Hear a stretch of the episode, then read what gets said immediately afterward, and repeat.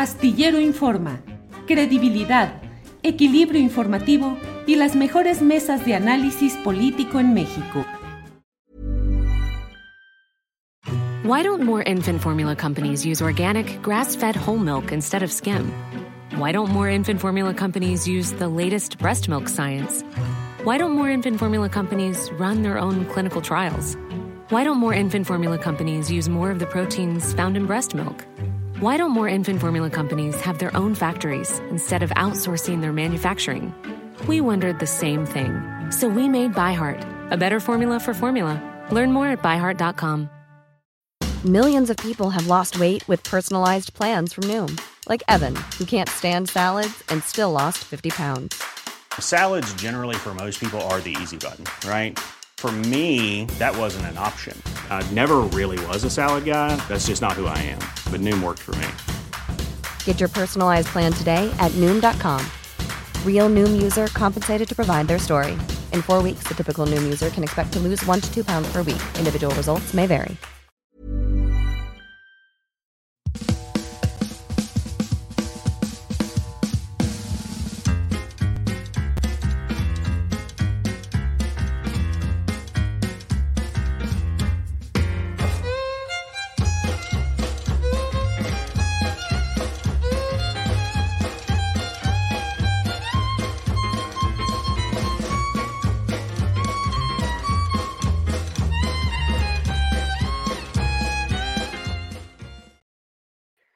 Hola, hola, hola. Hoy es jueves 28 de diciembre. Que no les tomen el pelo. Hoy es Día de los Inocentes. Pero aquí vamos a tratar temas muy serios porque independientemente de lo que la tradición marque, la información continúa, sigue, sigue fluyendo y nosotros tenemos que estar siguiéndola.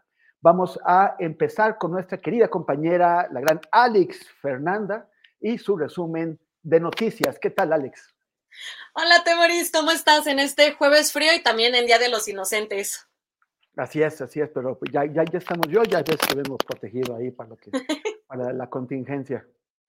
Pues sí, Temoris, yo también, y si te parece, vamos a condensar con este resumen informativo. Y empezamos con que el presidente Andrés Manuel López Obrador calificó como muy buena la reunión con la delegación del gobierno de Joe Biden, encabezada por el secretario de Estado Anthony Blinken, en la que se acordó mantener los pasos fronterizos abiertos. Anunció que México y Estados Unidos sostendrán reuniones periódicas y destacó que también hablaron sobre los motivos y causa de la migración, de cómo México sigue ayudando con programas al Caribe y a Centroamérica, así como la cooperación para el desarrollo. Indicó que Estados Unidos hace lo propio, según les informaron. En conferencia de prensa matutina, reconoció que sí hablaron de la caravana migrante, éxodo de la pobreza, aunque evadió responder cuál había sido la petición específica del país vecino y señaló que de acuerdo con datos de la Secretaría de Seguridad, la caravana al día de hoy solo la componen poco más de 1.500 personas. Vamos con el video. Fue muy buena la reunión con el secretario Blinken, con el secretario Mallorca, con la asesora para asuntos de seguridad del presidente Biden, la señora Elizabeth.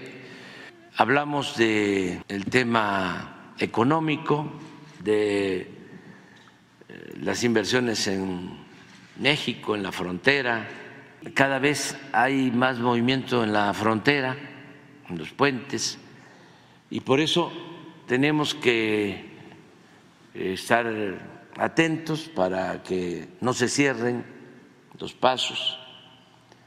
Se llegó a ese acuerdo, ya se están abriendo los pasos para el ferrocarril y eh, los puentes fronterizos, normalizar la situación. También hablamos sobre la atención a las causas que originan la migración, el apoyo a países en donde por necesidad la gente tiene que abandonar sus pueblos en busca de trabajo. Eh, se informó de cómo nuestro país sigue ayudando con programas como Sembrando Vida. Ellos están también haciendo lo propio, eso nos informaron, y continúa el programa de dar becas de trabajo. Sobre fentanilo, adicciones. Casi no, casi no. Eh, fue más que nada cooperación para el desarrollo y migración, fueron los temas. Pero en muy buenos términos, como lo expresé ayer, ahora más que nunca es eh, indispensable una política de buena vecindad con eh, Estados Unidos y la llamada megafarmacia en Huehuetoca, en el Estado de México, desde la que el gobierno federal va a distribuir medicinas a hospitales públicos y centros de salud en el país, comenzará a operar mañana y ya cuenta con todos los medicamentos listos. Esto lo informó el presidente López Obrador. Desde la mañanera mencionó que las bodegas de la megafarmacia equivalen a cuatro zócalos techados y que todos los mexicanos tienen garantizado el derecho a la salud. Vamos con el video. Ya se tienen todos eh, los medicamentos que se requieren. Mañana vamos a tener ya eh, terminada la farmacia.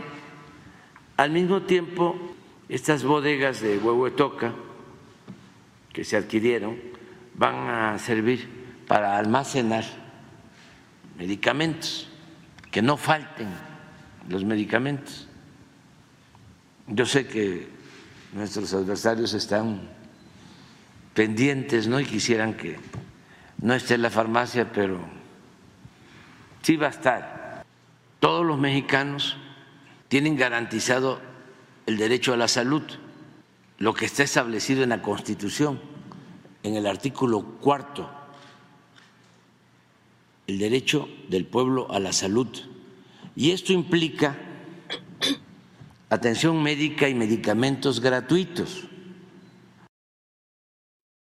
Por otra parte, el gobierno de México ha entregado cerca de 12 mil millones de pesos a los damnificados de Acapulco y Coyuca de Benítez afectados por el huracán Otis, informó esta mañana el presidente. Desde Palacio Nacional, el mandatario anunció que esta tarde irá al puerto y pidió a la secretaria del Bienestar compartir fotografías de cómo los ciudadanos reconstruyen sus hogares. Producción, el video, por favor. Vamos a estar en Acapulco por la tarde. Se va avanzando en la reconstrucción. Ya se están terminando de entregar los apoyos para la reparación de las viviendas. 270 mil familias han recibido ya sus apoyos. Ya estamos por terminar de entregar todos los recursos. Llevamos eh, entregados hasta ayer cerca de 12 mil millones de pesos de manera directa. Se siguen entregando despensas, siguen funcionando las cocinas, se sigue ayudando y se va a seguir apoyando siempre a todos los afectados de Coyuca y de Acapulco. En otro tema, la Fiscalía General del Estado de Guerrero informó que ya investiga el secuestro de 12 personas entre trabajadores del Ayuntamiento de Taxco de Alarcón y familiares, hecho que se califica, bueno, que se está manejando como desaparición y aclaró que aún no se ha presentado una denuncia formal. Esta mañana, la Fiscalía dio a conocer un comunicado en el que señala que desde ayer se implementó un operativo de búsqueda en coordinación con el Ejército y la Guardia Nacional. Agregó que tras acudir a un domicilio en la, en la localidad de Wixtac, con reporte de personas armadas que al parecer tenían civiles privados de su libertad, se aseguraron dos automóviles y una motocicleta, todas con reporte de robo. Hasta este momento continúan con las investigaciones para esclarecer el caso y lograr localizar a las víctimas. Finalmente, les cuento que la madrugada de este jueves se registró un motín al interior del penal de las Cruces, esto en el Cerezo de Acapulco, dejando un saldo de dos policías estatales heridos y sin fallecidos, confirmó la Secretaría de Seguridad Pública de Guerrero y en este comunicado que estamos viendo en pantalla. Un grupo de internos eh, alteraron el orden para impedir un traslado, por lo que se activaron los protocolos de custodios y de la Policía Estatal con equipos antimotines para disuadir a los internos. En este comunicado que estamos viendo, se informó que ya se reforzó la, seguridad al interior del penal con integrantes de la Marina y al exterior con militares y con la Guardia Nacional. Vamos a seguir informando. Temorit, regresamos contigo y recuerden que toda la información la pueden encontrar en juliastillero.com. Alex, muchísimas gracias por mantenernos tan oportunamente y bien informados. gracias a ti, Temoris, y aquí seguimos pendientes. Excelente, gracias. Y ahora vamos a tener una, una conversación eh, con, una, con una gran experta en temas de, migración, con Leticia Calderón Chelius. Ella eh, es, es, la presidenta del patronato de una, de una fundación dedicada a esos temas que se llama Sin Fronteras y también es académica del Instituto Mora y ya es bien conocida de este programa y de, y de otros, y de otros canales hermanos. Leticia Calderón, qué gustazo verte como siempre. Qué gusto, Temoris, aquí presente y encantada de la vida de platicar contigo y con quienes nos escuchen. Muchas gracias, Leti. Oye, a ver, cuéntanos, nos mandaron a la plana mayor de la, de la seguridad eh, civil en Estados Unidos. O sea, mandaron al, al, al, secretario de Estado, Anthony Blinken, al secretario de Seguridad Interior, que es Alejandro Mayorkas, y a la eh, consejera de Seguridad Nacional, que es Elizabeth Sherwood Randall. Eh, con, su, con su guioncito en medio de los apellidos, como, como, como, como se usa allá. Eh, Leti, ¿qué es lo que está pasando? O sea, está eh, Estados Unidos sin, sintiendo que necesita ejercer mayor presión, que nos tienen que, que jalar las, las orejas. ¿Qué es lo que no les gusta? Bueno, primero lo de la plana mayor, la verdad es que no, no es para menos. Eso es, ellos son los que han venido las últimas veces, ya casi, casi que son socios frecuentes, ¿no? De, de, del aeropuerto, además del AIFA y todo esto que hemos visto ya varias veces, la presencia de ellos. La que extraña porque desapareció de, de, este universo político es la vicepresidenta Kamala Harris, que al inicio del mandato de Biden era la encargada de temas de, supuestamente de migración y desapareció. Entonces, en realidad yo creo que más bien, porque no puede venir Biden, no se trata de eso, pero realmente esto ya es el nivel de la relación y lo que lo mínimo que espera también el gobierno mexicano de que de a quién van a mandar. No, no, no es necesario que manden funcionarios de segundo nivel porque se van a tomar decisiones si va a estar el presidente de México. Entonces, bueno, yo creo que por ahí ya ni siquiera debería sorprendernos por la, insisto, por la presencia que han tenido justo estos funcionarios. Esa es la primera. Y la que sigue es, no, yo fíjate que no creo que vengan como a apretar más de lo que de por sí el gobierno mexicano le ha apretado, ¿eh? Tampoco hay que exagerar en decir que todo es resultado de lo que Estados Unidos diga en términos de la contención migratoria. Hay mucho de la decisión también política interna, pero me voy a ir por partes en este sentido. Yo creo que un, un, elemento que es central y que, digo, ya casi, casi que todos los que seguimos estos temas cada tanto, lo tendremos casi como un guion preestablecido. Hay elecciones o va a haber elecciones en Estados Unidos, republicanos y demócratas, más allá de Estados Unidos, pues empiezan a reaccionar. Hay muchos temas en la agenda, temas muy polémicos, Temoris, y tú eres aquí el gran experto, lo que está ocurriendo en Medio Oriente, lo mismo que tiene, eh, digamos, de, de alguna manera ahí entrampado ya casi a dos años el tema de Ucrania.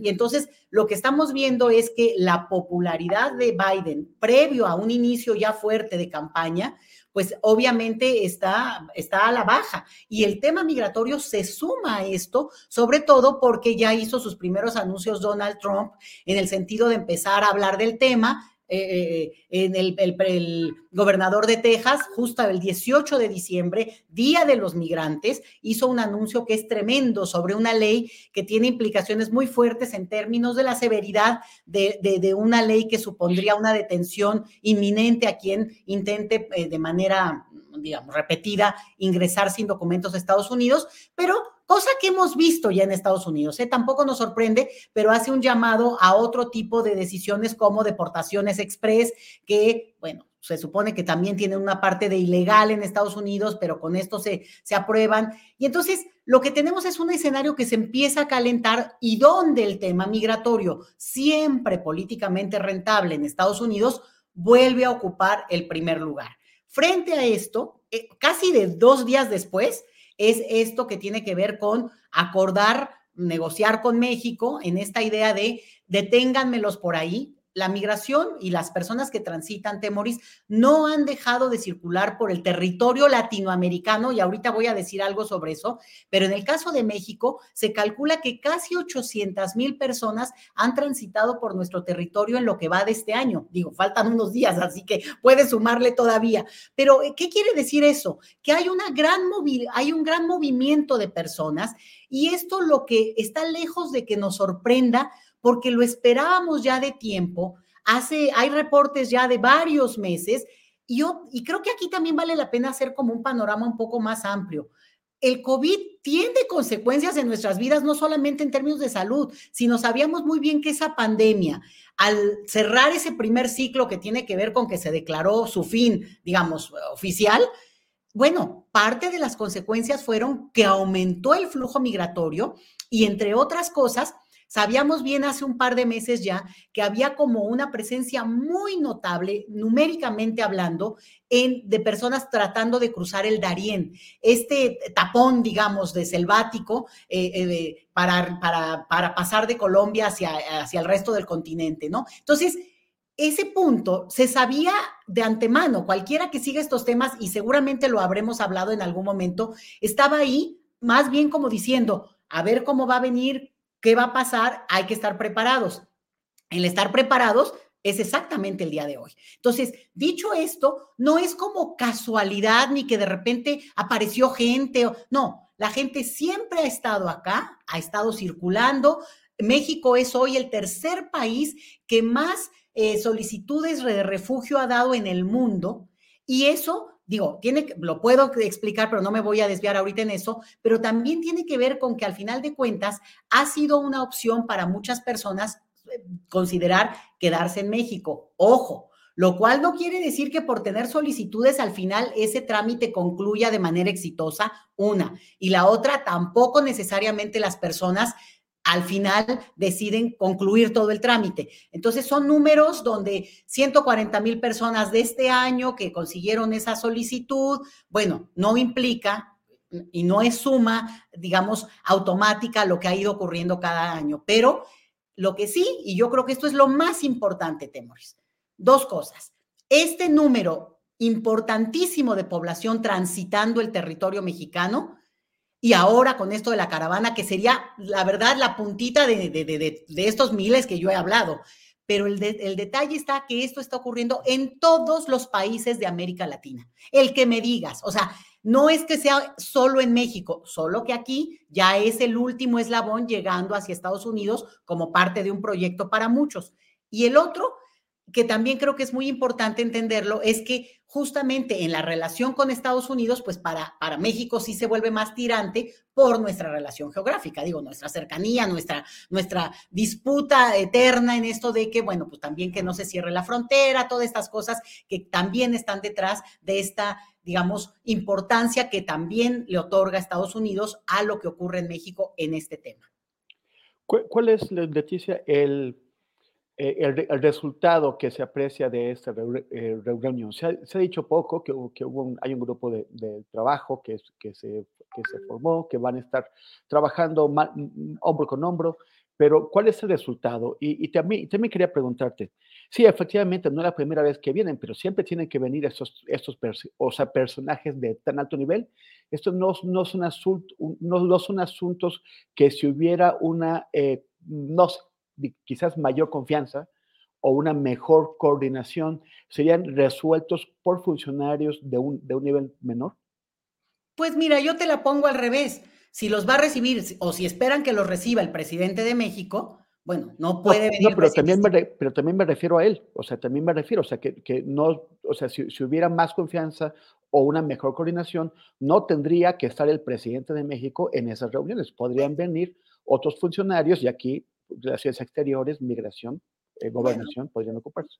Creo que eso sí es el estilo del presidente, pero entre otras cosas, y que no se nos olvide, Alicia Bárcena es, digamos, la, la, eh, digo, la anfitriona central en el sentido de ser la canciller de este país, pero además Acuérdate que ella estaba en CEPAL, siendo presidenta de CEPAL, en el momento en que López Obrador hace suyo este proyecto de CEPAL de desarrollo de los países expulsores, vamos a decirlo, porque expulsores también es México de, población migrante, y que en ese sentido este gran proyecto que, ojo, no solamente es ni sembrando vida, ni jóvenes construyendo el futuro, no, no, no, es un proyecto de infraestructura muy ambicioso para conectar incluso comunidades, un poco a la manera del, tren Maya, más allá de la parte de lo turístico y esto, con la intención de que las propias comunidades se pudieran conectar y que esto también abarate la capacidad del comercio interior Guatemala, en El Salvador, en Honduras, y que esto en algunos casos ha funcionado como algunos proyectos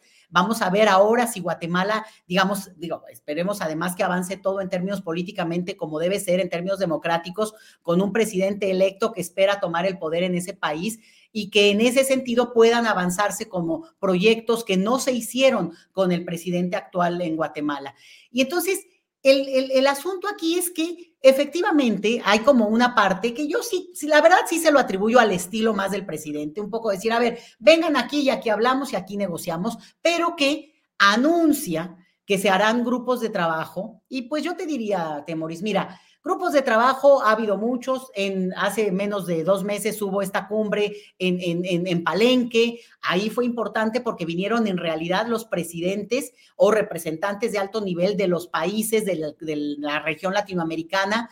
Se, se, cierran filas en el sentido por lo menos de, de presencia, ¿no? Pero la verdad es que los avances de un lado y del otro no son evidentes. O sea, Estados Unidos promete dinero. O sea, se compromete a ofrecer recursos para estos proyectos que López Obrador sugiere que son la base o la, vía por la cual se puede empezar a avanzar en el tema de esta migración forzada, ¿no? Un poco permitir que haya mayor desarrollo en las comunidades, ¿no? Que esto es a mediano o largo plazo, pero pues será el sereno, ya van cinco años, ¿eh? O sea, el mediano plazo de repente se empieza a volver algo que ya no es tan lejano y vamos viendo cómo va dándose. Bueno, bueno, y el mediano plazo también puede ser muchos más años, pero la otra es, y que creo que también es importante, que al final de cuentas se sigue insistiendo en temas que a Estados Unidos no le gusta oír, pero es este tema del bloqueo como una de las causas centrales que los países de la región liderados por México ponen en la mesa y, dicen, a ver, ustedes no quieren migrantes de, Venezuela, dos millones de venezolanos en Colombia, ¿eh?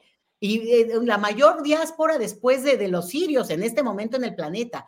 Y dicho eso, pero los aprietan económicamente y luego los desaprietan, porque la verdad es que también sabemos que ha habido negociaciones con Maduro y que de repente otra vez se vuelven a cerrar. Entonces, hay mucha hipocresía en el caso de esa relación y bueno, en todo caso que la resuelvan, pero los que estamos viéndolo y también eh, atestiguando el, tránsito y el dolor profundo que sufre la gente, Temoris, al migrar de esta manera, pues al final de cuentas, lo que bueno, no puede uno decir es cierto, pues no los estén apretando económicamente y por lo menos en todo caso dejen que políticamente resuelvan sus asuntos. Lo mismo que en el caso de Cuba, que es una situación realmente en este momento ya extrema y bueno, ni qué te digo de Haití, ¿verdad? O sea, Haití sí es un caso en el extremo de, de, de, lo que no ves una salida como podrías pensar que estos países, por lo menos puedes argumentar lo del bloqueo, pero con Haití es desesperante la situación y pues por tanto uno entiende que la gente decide tomar a sus hijos y salir de ahí, ¿no? Leti, bueno, México ha respondido a las exigencias gringas con el despliegue de la Guardia Nacional en la frontera sur, en la, frontera norte, a lo largo del, territorio. Estados Unidos, ¿cómo ha respondido a los planteamientos de México sobre, el desarrollo? ¿Qué, qué, qué efecto que, eh, ha tenido esto? Y, y en general, ¿De qué, ¿De qué han servido esos cinco años de, discusiones entre los gobiernos eh, cuando se trata de un problema que por una serie de elementos, pero fundamentalmente la crisis climática, solamente se va a agravar, solamente eh, va, vamos a tener más migrantes en camino, transitando el territorio del país. Mira, yo creo que lo de la Guardia Nacional efectivamente es una respuesta que México tiene, el gobierno de López Obrador específicamente, en una situación en la que tomando recién el poder, se viene esta primer caravana y luego una serie de acontecimientos que hemos relatado ya muchas veces, muchos, a partir de, ese, de ese inicio de la relación. Pero no se nos tiene que olvidar que estaba Trump en el poder y después cambió a Biden y López Obrador con este juego que ha tenido medio, ¿no? De, de, de, tratar de equilibrar, pues ha logrado mantener un tipo de relación que al final permitió que prosperara un proyecto que es la parte económica. Y para también decirlo con todas sus letras, de Temoris, el gobierno mexicano, digamos, ha reaccionado positivamente a la idea de contener la migración, a veces de una manera muy ruda, pero no se nos puede olvidar que eso es como que algo que se ha hecho en México desde antes y no necesariamente por, por prevención de Estados Unidos, por decisión misma de los gobiernos mexicanos. En 2014, eh, eh, el, con, con, Peña Nieto se, se puso también un plan muy, muy fuerte, muy, muy del el plan Frontera, Frontera Sur, y que también tenía toda esta, digamos, e, esta esencia de militarizar la, la relación con, con, las, con, la, con el, la, la movilidad humana. Entonces, yo creo que ah, por una parte es la relación con Estados Unidos, que ni siquiera tiene que pedirlo para que la respuesta sea fuerte desde México, porque si hay una parte en la cual, digamos, hay, hay partes de racismo, hay partes de decisiones que las propias autoridades toman, a veces, no a veces, muchas veces contra las propias leyes en México. Simplemente decirlo, en México está prohibida la detención migratoria, Temoris, y ocurre. Tan es así que tuvimos justo este año el acontecimiento tremendo donde murieron casi 40 personas en Ciudad Juárez. Entonces, ¿qué quiere decir eso? Que no es solo lo que diga en este caso la presidencia, López Obrador, sino también cómo todos estos aparatos, en el caso del Instituto Nacional de Migración, la propia Guardia Nacional que entró a este tema, van actuando a veces incluso a, motus propio, ¿no? Esto no podemos negarlo. Digo, no, yo porque lo tendría que negar, ¿no? Pero la otra es también ver aquí la parte donde Estados Unidos pues ha ido negociando con México y con específicamente con el gobierno mexicano, pues en momentos que tenemos que verlo también panorámico. Se da la pandemia, hay una necesidad para ellos, políticamente hablando, yo siempre lo enfoco por ahí porque la verdad es que son de una obviedad eh, eh, clarísima, ¿no? Cuando tiene que ver con que por, motivo de la pandemia detienen a la población en México con programas, pues que son contra contra realmente las propias, las propias leyes que ellos firman. No se nos puede olvidar que Trump desmantela de alguna manera todo el proyecto, todo el, digamos, el aparato de asilo para, para quienes son los solicitantes de asilo en Estados Unidos y Biden lo retoma, empieza otra vez a, a echarlo a andar pero es la hora en que también sus compromisos político-electorales le van ganando. Este mismo año, hace cosa de que dos, tres meses, se reinició la construcción de este muro en la frontera con el argumento de que como ya lo habían pagado en el Congreso y entonces había una exigencia legal de que ellos no pueden no seguir acatar las leyes, ¿no? Entonces, bueno, con ese pretexto, un Biden que prometió que ya no iba a construir un muro, pues lo echa a andar. Entonces, será el sereno, pero pues aquí también tenemos que, que verlo en términos de que hay un pragmatismo que podemos seguir, no necesariamente entender, pero sí seguir. Y el último punto que yo tendría ahí una discusión, pero no, no creo que vale la pena ni abrirla ni dejarla eh, sin, sin, sin discutir mucho más, es esto de la relación automática entre cambio climático y migración. Es un tema bien interesante porque ahí entra primero la, la evidencia del cambio climático, que es, es obvio, pero que eso tenga consecuencias en cosas que no puedan o preverse o, contenerse y que en ese sentido no necesariamente causen migración, por lo menos sí, una migración de resguardo, pero no necesariamente una migración que, que, ya digamos sea el nuevo sello de la, de la migración en nuestros días. Yo no creo que eso sea tan automático y sí creo que se empieza a volver un supuesto que hay que ver con más detalle, pero bueno, eso creo que valdría la pena muchísimo discutirlo después. Sería, sería para otro programa, Leti, porque ya, ya, ya, nos, ya nos quedan nada más dos minutos, pero eh, una, una última pregunta solamente en este breve tiempo. ¿qué, ¿qué, pasaría si, como parece, Donald Trump no, no solamente gana la candidatura republicana, sino que la candidatura de Biden pues sigue cayendo y le abre el paso al, al, gigante naranja. Es tremendo, Temoris. Yo creo que de pronóstico ni siquiera reservado. Los mexicanos todos podríamos hacer un pronóstico a propósito de eso. Ha tenido declaraciones muy, muy duras en su estilo, pero digamos, este, eh, eh, eh, reforzado, ¿no? Y esto es muy grave porque él tiene problemas serios en Estados Unidos lo cual no implica que va a quedar fuera del de la proceso electoral, va muy adelante de cualquier otro republicano, le hace el juego Greg Abbott y todos estos republicanos duros.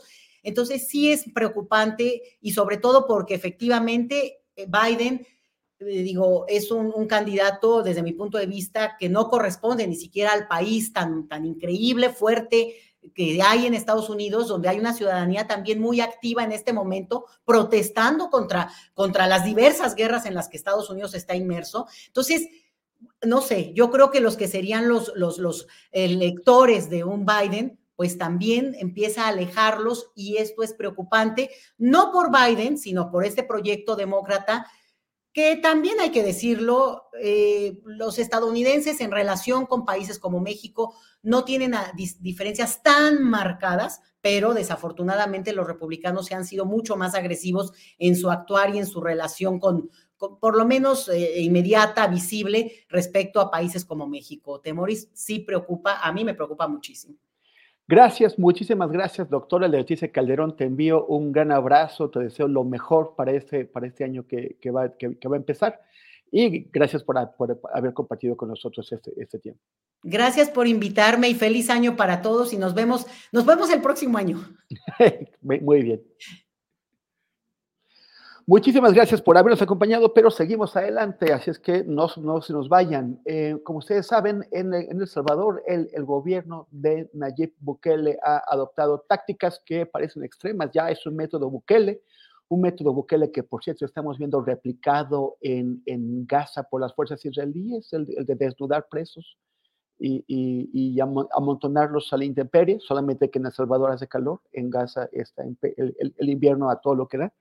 Pero eh, va a estar con nosotros, está eh, llegando ya Carlos Dada. Carlos Dada es un, es un periodista muy, reconocido, salvadoreño, fundador de El Faro, que es un, un, medio que proviniendo de un pequeño país como, como, como El Salvador ha tenido una enorme influencia en el periodismo de América Latina. Muchísimas gracias, Carlos Dada, por estar con nosotros. Eh, hola, Temoris, al contrario, gracias por la invitación.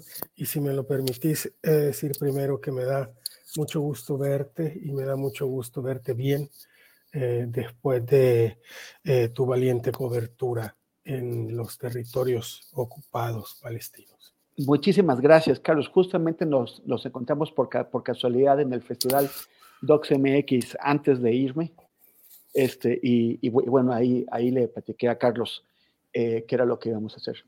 Carlos, este, El Faro eh, cumple 25 años y, en un, y en un este, editorial que acaba de publicar, es un editorial muy alarmante, eh, se titula El camino a la dictadura y hace una descripción de, casi cinco años de gobierno de, Nayib Bukele.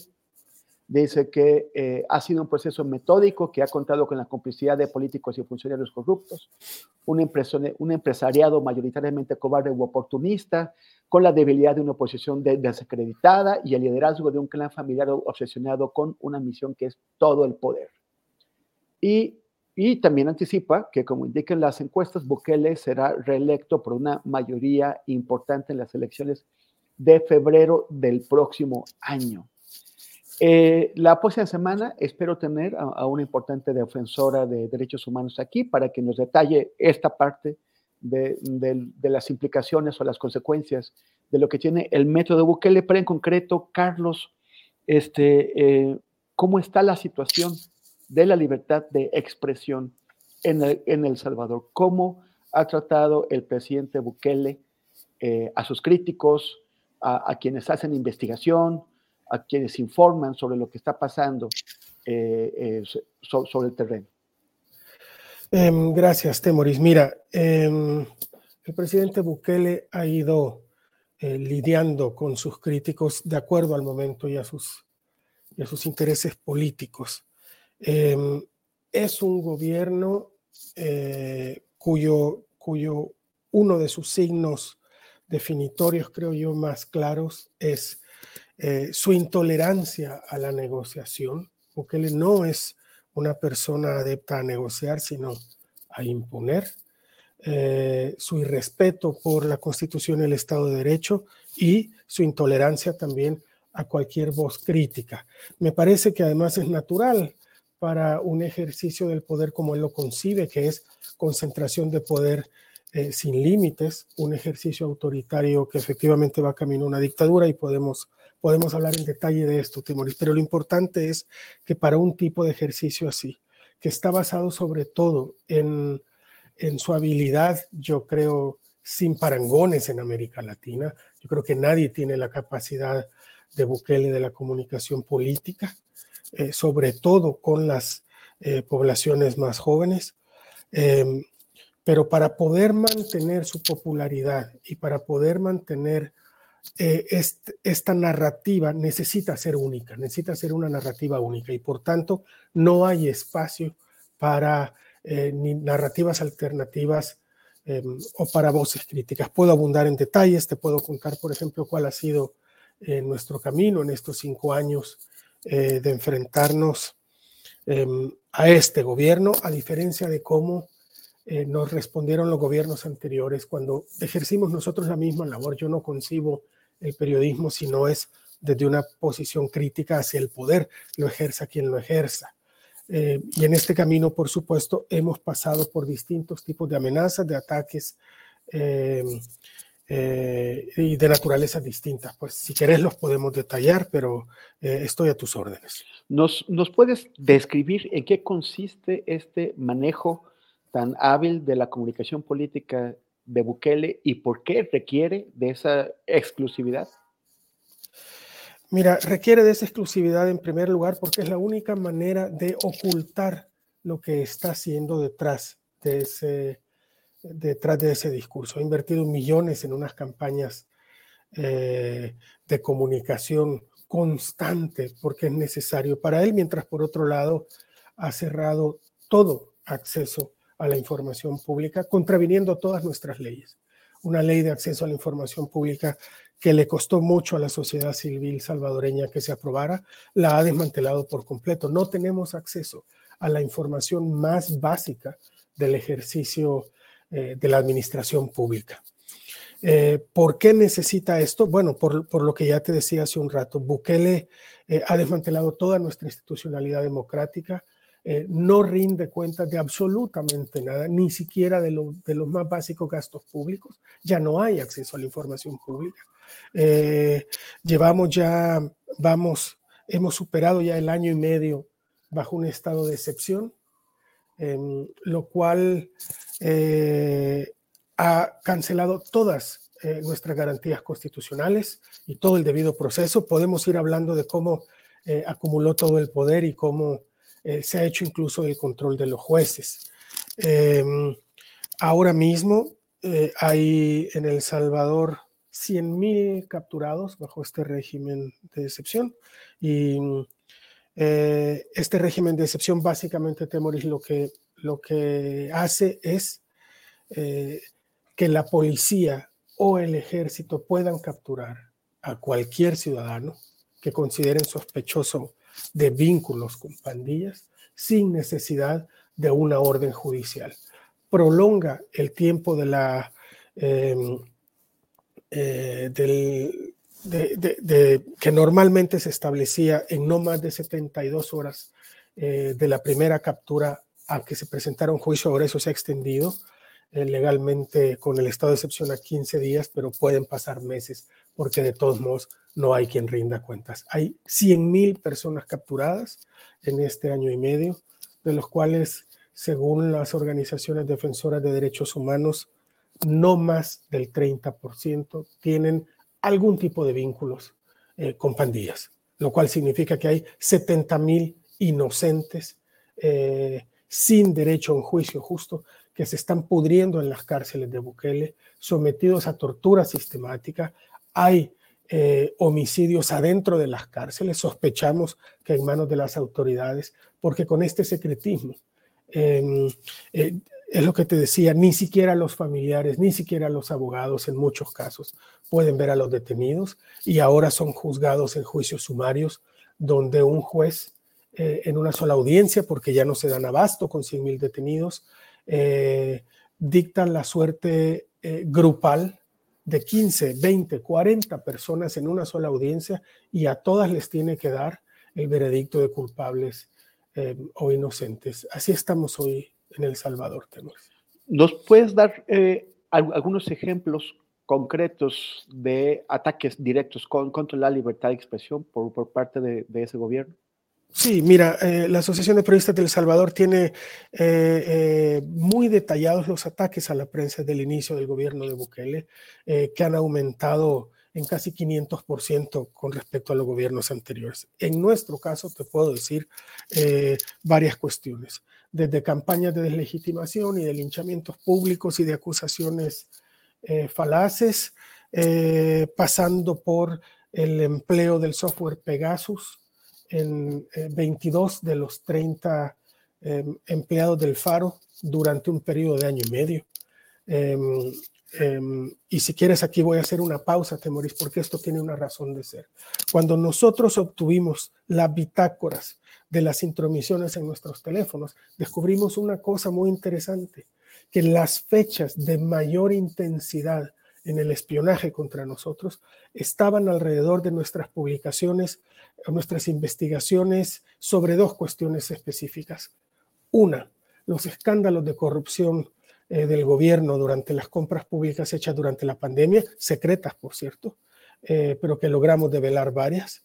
Eh, y las otras, que es todavía mucho más grave, sobre todo eh, para la gente que anda avalando las políticas de mano dura de Bukele. Nosotros investigamos y logramos documentar las negociaciones del presidente Bukele durante año y medio con los líderes de las pandillas, a quienes incluso sacó de las prisiones. El último eh, de ellos fue capturado en México. Nosotros publicamos el audio en el cual uno de los principales funcionarios del gobierno encargado de la comunicación con los pandilleros, confiesa haberlo liberado, lo ha llevado a Guatemala y ha sido capturado en la Ciudad de México y ya se encuentra eh, en Nueva York esperando juicio por pertenencia a asociaciones terroristas y estamos todos esperando ese testimonio. En fin, documentamos el pacto de Bukele con las pandillas antes de que se rompiera y viniera todo el descalabro posterior. Eh, y esos fueron los momentos de mayor intensidad en el uso del software israelí, por cierto, Pegasus, contra 22 de los 30 empleados del Faro. Eh, eh, Bukele me acusó a mí personalmente en televisión en cadena nacional eh, de lavar dinero. No sé para quién ni dónde lo metí, pero... que te digan dónde está, ¿no? Me, acusó de lavar dinero y nos han abierto cuatro juicios por evasión de impuestos.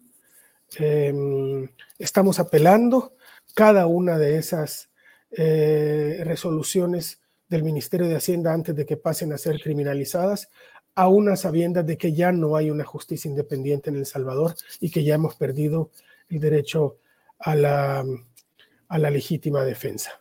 Eh, a, sus jueces han amenazado con meternos a la cárcel. Tenemos todo el faro, tiene ahora em, medidas cautelares por parte de la Comisión Interamericana de Derechos Humanos porque la Comisión considera que nuestras vidas están en peligro y que desde el Estado no solo no se ha hecho nada para protegerlas, sino que desde ahí se impulsan las campañas eh, de amenazas contra nosotros. Eh, ¿Ustedes eh, tienen algún otro tipo de, temor? O sea, si, si, fueran periodistas en México, diría que, que, que sus vidas están en riesgo. No, no estamos en esa etapa todavía, Temoris, y yo creo que en El Salvador, que es un caso absolutamente distinto al de México en muchos sentidos, en El Salvador el Estado no necesita o no ha llegado todavía al asesinato de periodistas para silenciarlos. Hay otro tipo de, de mecanismos. ¿Cuáles son nuestros temores? Bueno, por supuesto, en el régimen de excepción, uno de nuestros temores es, es que cualquier policía nos meta a la cárcel porque ya no se necesita eh, un caso judicial contra nadie para meterlo a la cárcel.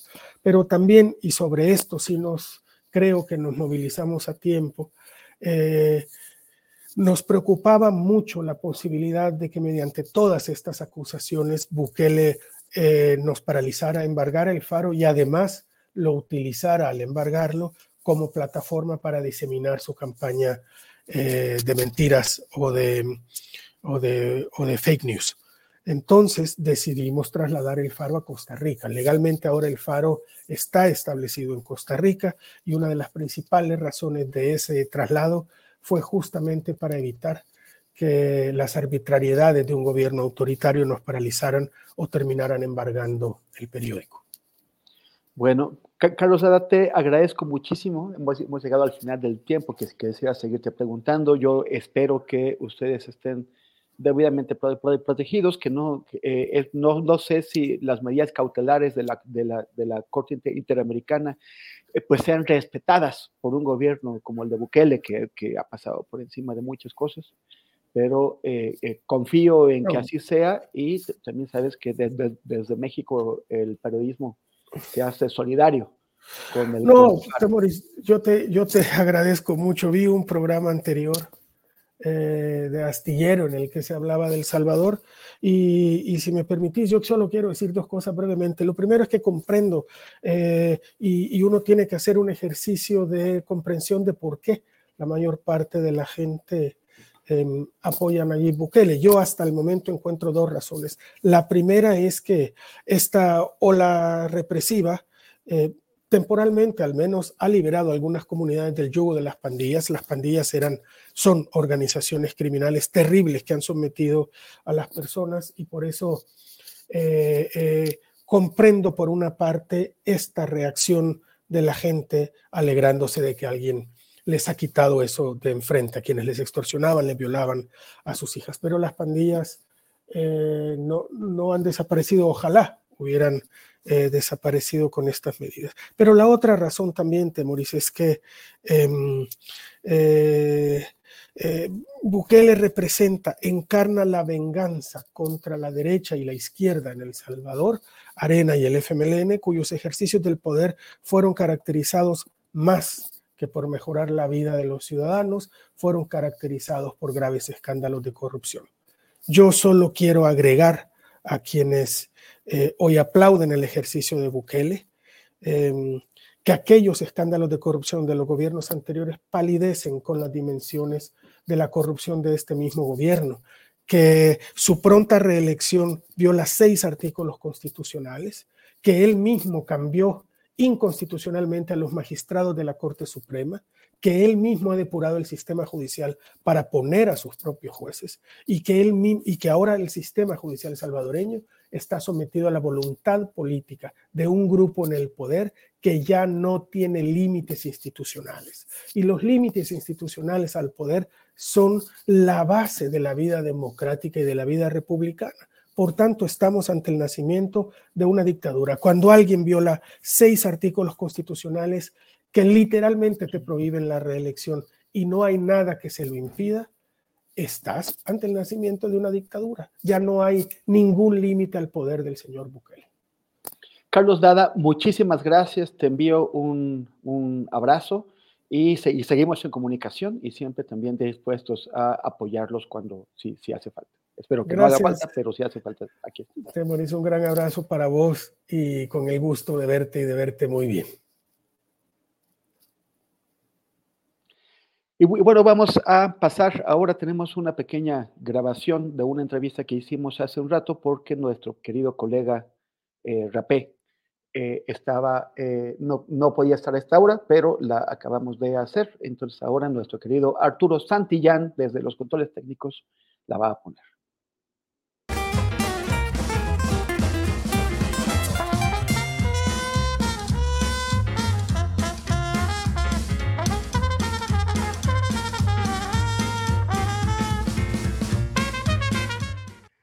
Y ahora vamos a conversar con Rafael Pineda Rapé. eh, sobre la crítica, el humor, el compromiso políticos entre, en la coyuntura en la que ya eh, no, no, estamos entrando, ya, ya estamos inmersos, en la, en la coyuntura de las, de las campañas de 2024. Rafael Pineda Rapé es uno de los, de, los, de los moneros, de los caricaturistas más destacados de, de nuestros tiempos, de, esta época. Trabaja para el diario Milenio, pero además publica en una gran cantidad de medios y, y dirige el, la revista El Chamuco y los hijos del Averno. Rafael Pineda Rapé, muchas gracias por recibirnos hoy en 28 de diciembre, a mitad de todo esto que está pasando, que llaman vacaciones, algunos, otros no sabemos de qué se trata. Gracias.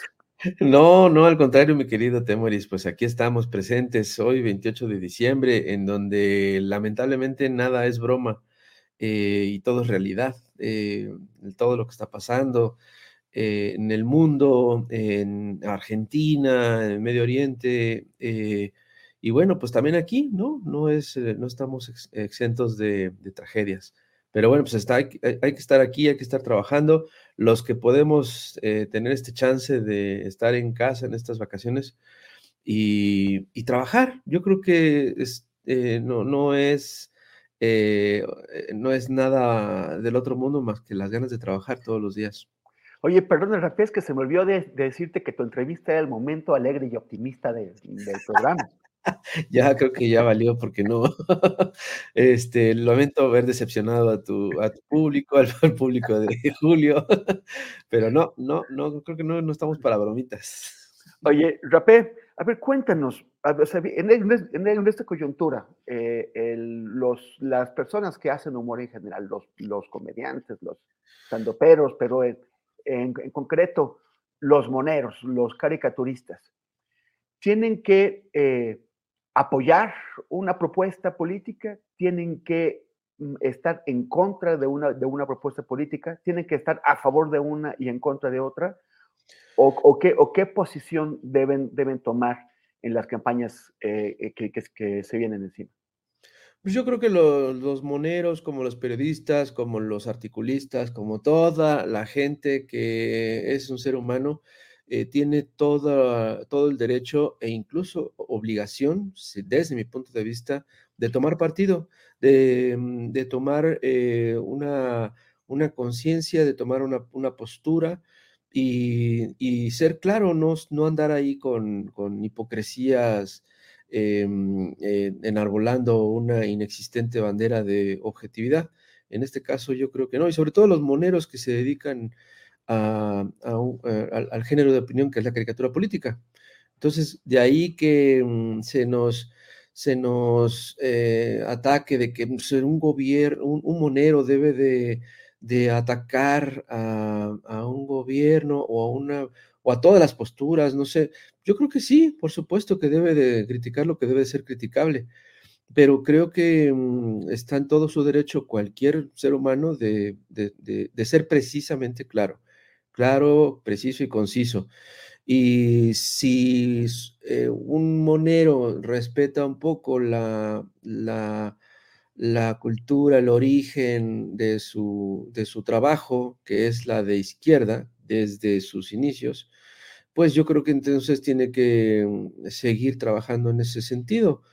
Si mm, nosotros estamos precisamente eh, en la gran, la gran, mayoría de los moneros de Chamuco, Em, de acuerdo con las, la mayoría de las decisiones que está tomando este gobierno de la cuarta, cuarta transformación, yo no veo para nada eh, equivocado que sigamos nosotros apoyando un, gobierno que, como decía el buen Elguera, este, pues no vamos a ponernos a atacarlo a lo, a lo, a lo pendejo, sino porque es un gobierno que siempre esperamos. Oye, eh, bueno, como, que se te atravesó esa palabra, ¿no? Pendejo, ¿qué? ¿No quieres que nos desmoneticen o qué? ah, no sabía que podíamos hacer eso. Si quieres, quítale, póngame un... No, no, no, no, déjalo, déjalo. ahí, vamos, ahí vamos bien. Oye, Rape, ¿cuál es el, el... ¿Existe algo que se pueda llamar la legitimidad del material con el que trabaja el monero? O sea, por ejemplo, hemos visto en, este, en estos años de este, este gobierno en donde ha habido una gran polarización mm. eh, de un lado y, del otro, hemos visto eh, algunos, o no, no, algunos, una gran cantidad de, de cartones, pues francamente abusivos, mm. francamente abusivos en la, en la, medida en que están o, exagerando demasiado algún tema o de plano mintiendo o de plano inventando cosas.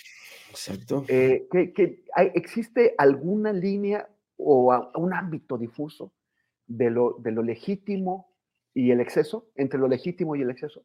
Pues sí, eh, y yo creo que esa es responsabilidad de cada quien y, de los, y del medio donde le publican ese tipo de, de ilustraciones, eh, porque no les puedo llamar caricaturas políticas, son ilustraciones del punto de vista de, de, este caso del, de un sector eh, que le encanta este, seguir conservando sus, sus privilegios y, creo que es ahí donde se, se cruzan al otro lado de, la, del espectro político en, en, donde pues no, no, no se puede defender la, la esencia de la caricatura política que debe ser de izquierda.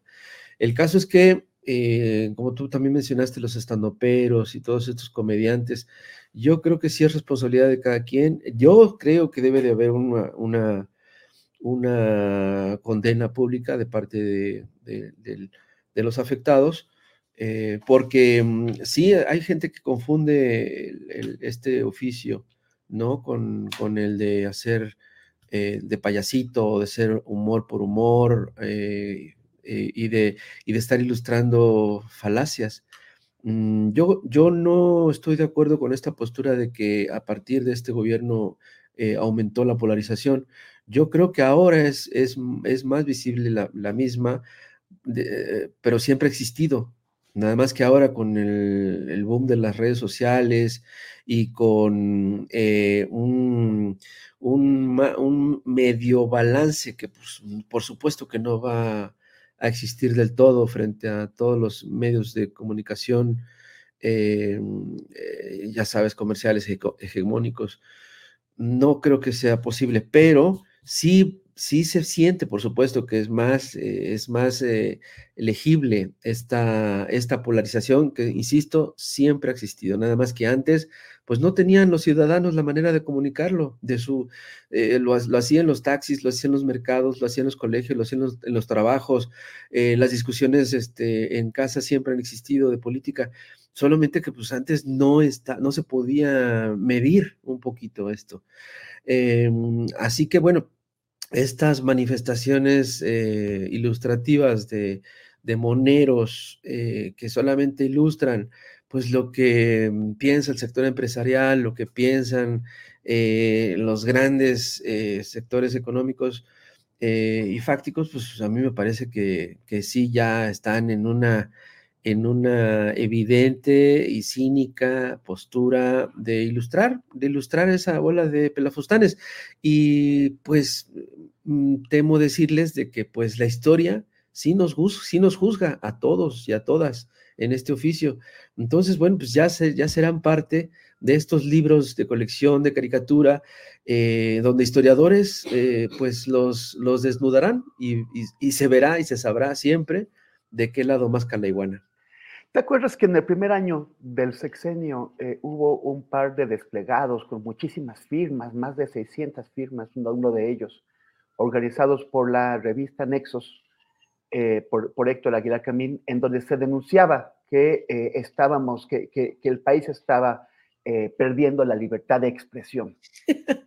¿Cuál, ¿Cuál, sería tu, bueno, ya, ya, ya tu evaluación, ya te va a pedir, la, evaluación ya fue suficientemente elocuente.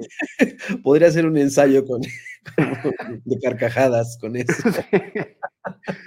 ¿Cómo, cuál, es tu evaluación? O sea, ¿tú crees que, ha habido eh, algún tipo de, límites en la libertad de expresión? ¿Que no. la perdimos, que, nos callamos?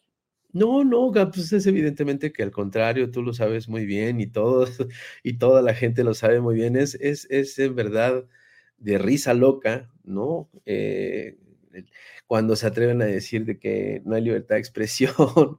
Eh, lo que ha pasado es que sí he visto que, que estas personas, muchas de estas personas no estaban acostumbradas a recibir eh, respuestas, ¿no? Estos, estas respuestas en sus redes sociales, eh, e, esta, esta andanada dentro de las redes, en donde se les, se les exhibe, ¿no? Se les exhibe sobre todo, se les recuerda lo que han escrito, lo que han dicho o lo que callaron durante sexenios anteriores y, se asustan. Entonces, ellos, ellos, muchos de ellos creen que, que, que, nadie tenía que decirles nada. Entonces, ahora que existe una buena cantidad de gente, sí es cierto, puede haber eh, eh, gente muy organizada, muy informada, puede haber espontáneos, puede haber gente que está em, incluso estimulada eh, en cualquier medida eh, para que se les responda a estas personas, porque eso también sucede del otro lado, ¿no? sabemos perfectamente de las granjas de bots, de las, de las empresas que se dedican a contratar a, a, la chaviza para que ataque y despedace y, y, todos estos eh, mecanismos de, de, de aplastamiento en las redes, pues este, esta gente, los abajo firmantes de toda la vida, pues este, están muy molestos por eso. Y eso, y ello, e, e, eso es lo que ellos consideran como censura, ¿no? Porque de parte de, de, presidencia está, está más que eh, eh, documentado de que no hay una sola llamada telefónica eh, hacia los medios de comunicación para callarlos, censurarlos, ni nada. Yo, tú, tú y yo sabemos, porque conocemos el gremio, hemos escuchado algo por el estilo. Eh, lo que sí incluso se ha reconocido, creo que alguna vez por ahí eh, leí de un eh, muy famoso locutor de Radio Fórmula decir, no, es que jamás, en este sexenio jamás me han levantado el teléfono para decirme que cállate por esto y por, o por lo otro. Y es evidente, tú te, subes al coche o prendes Selling a little or a lot? Shopify helps you do your thing however you cha-ching. Shopify is the global commerce platform that helps you sell at every stage of your business. From the launch your online shop stage to the first real life store stage, all the way to the did we just hit a million orders stage. Shopify is there to help you grow. Shopify helps you turn browsers into buyers with the internet's best converting checkout.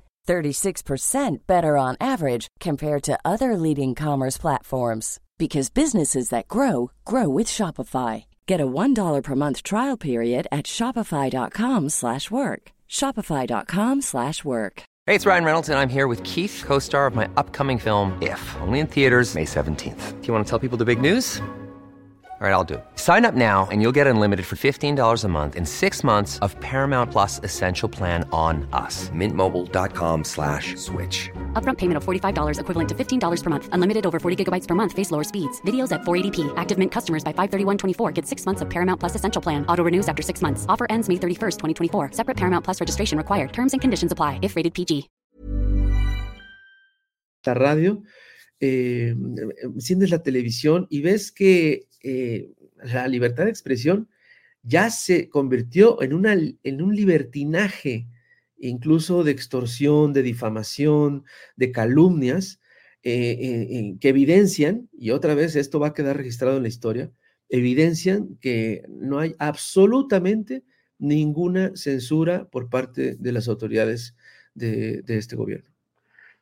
Ya para terminar, Rapé, esta, esta, esta, ilustración o caricatura o ilustración que, eh, publicó la revista Siempre de Beatriz Pajés, en donde Claudia Sheinbaum aparece con, un, con banderas nazis y además se exagera la, nariz de Claudia para, para hacer el estereotipo clásico eh, discriminatorio racista de los, de los judíos. Eh, ¿qué, ¿Qué opinión te merece eso? La, mira, no, me parece ninguna opinión más que la de una, eh, una lamentación, es un lamento porque eh, otra vez esta, por ejemplo, esta podría ser una muy buena portada de, un, de, algún libro histórico sobre la supuesta censura que existe este, en este gobierno eh, en contra de la, de la prensa. Es, es, lamentable, es ignorante, es patética. Eh, el, ilustrador Louis, un, un, nada famoso caricaturista desde hace muchos años, eh, con una con una capacidad eh, muy, muy triste, muy lamentable como ilustrador, eh, pues que se preste también a esta situación, eh, ordenado por Beatriz Pajés, pues responde a una, a una capacidad visceral, ¿no? Yo diría intestinal de su parte para atreverse a publicar semejante ilustración ignorante en todos los sentidos, en todos los sentidos, y eso lo sabemos, este, afortunadamente, mucha gente. Entonces, Oye, ¿qué te digo? Nada más. muchísimas gracias por, e, por esta entrevista. Eh, quiero ser muy honesto contigo. Discúlpame, nada más te queríamos echar a perder las vacaciones de Navidad. Inocente palomita que te dejaste engañar, esta entrevista no se transmitirá. Muchas gracias, Monero Rapé. no me importa que no se publique, es un placer platicar contigo, mi querido Temeros. Así que te mando un fuerte, fuerte, fuerte abrazo. Abrazote. Y, nos vemos pronto. Cuídate mucho. Muchas gracias, Rapé. Cuídate, te quiero. Bye.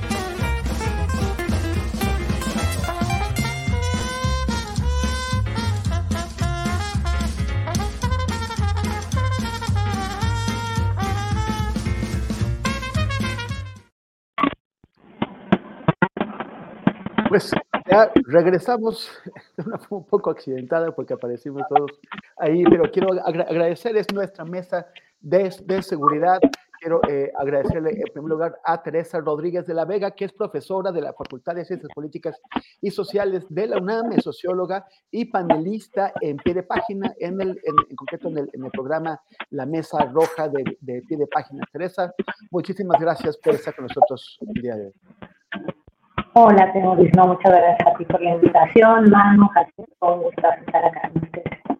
Gracias, Teresa. Y también eh, se escucha por ahí algún, algún ruido, no, no sé Arturo Santillán de, de, de dónde vendrá, si, si, lo detectas.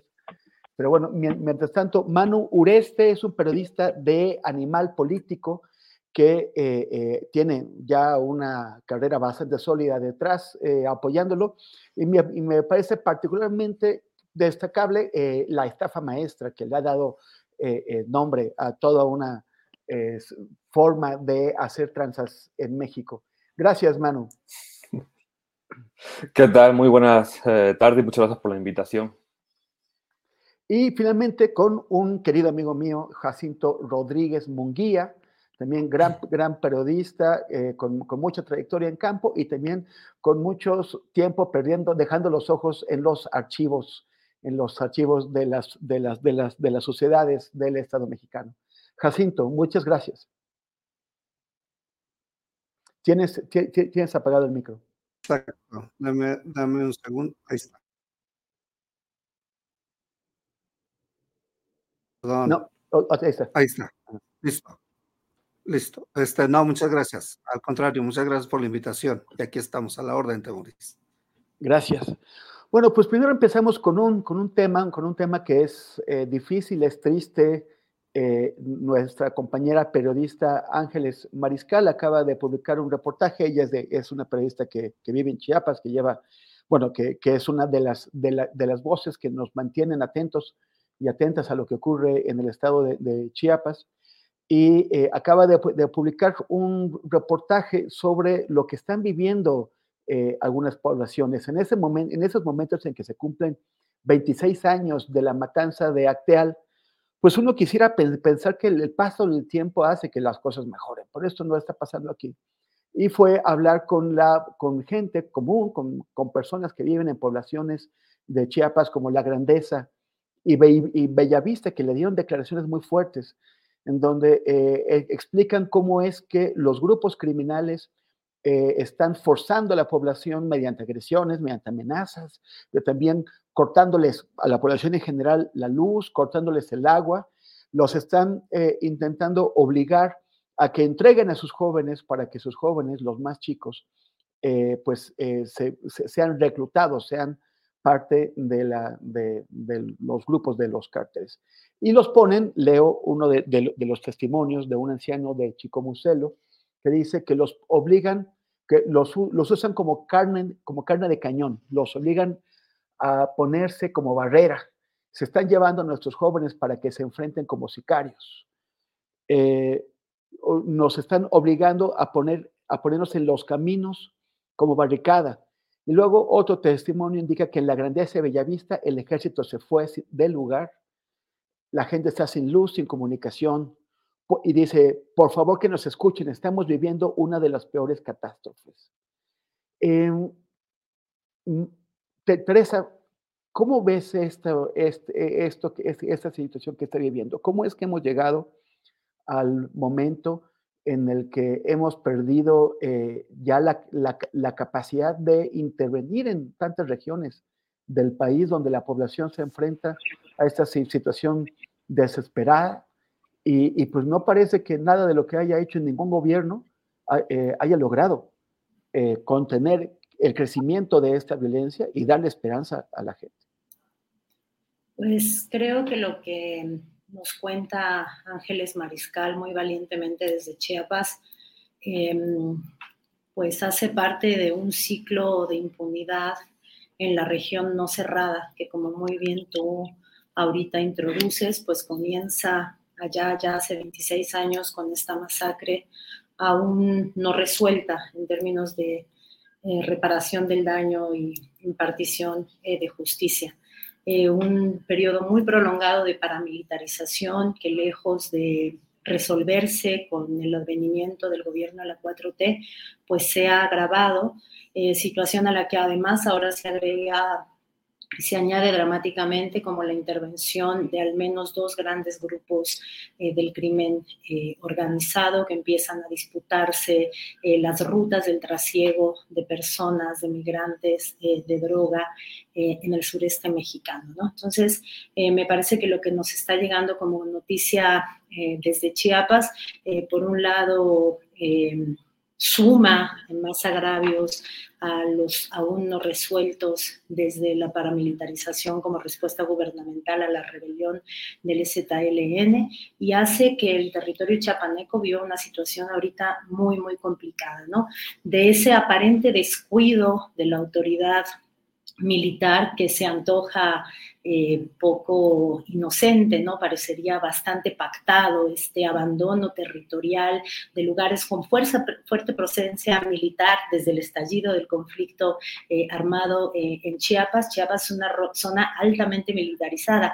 No se entiende el descuido de enteras zonas que ahorita están entrando en disputa de de cárteles del crimen organizado y que tienen a las poblaciones pues sin defensa alguna ante eh, el reclutamiento, ante eh, la necesidad que tiene el crimen organizado de utilizar rutas eh, aéreas o, terrestres en la zona, ¿no? Entonces, con la muy evidente, desde mi punto de vista, complicidad de sectores importantes de los militares en, Chiapas, pues tenemos esta, esta, situación que además tristemente palidece lo demás que está ocurriendo en Chiapas, ¿no? Se están cumpliendo 30 años del lanzamiento armado del ZLN, se están cumpliendo 40 años de su fundación y parecería que en lugar de mostrar al mundo eh, esta experiencia de construcción autonómica desde las comunidades indígenas zapatistas, pues estamos eh, viendo eh, la incursión del crimen organizado ante este abandono, me parece bastante intencional,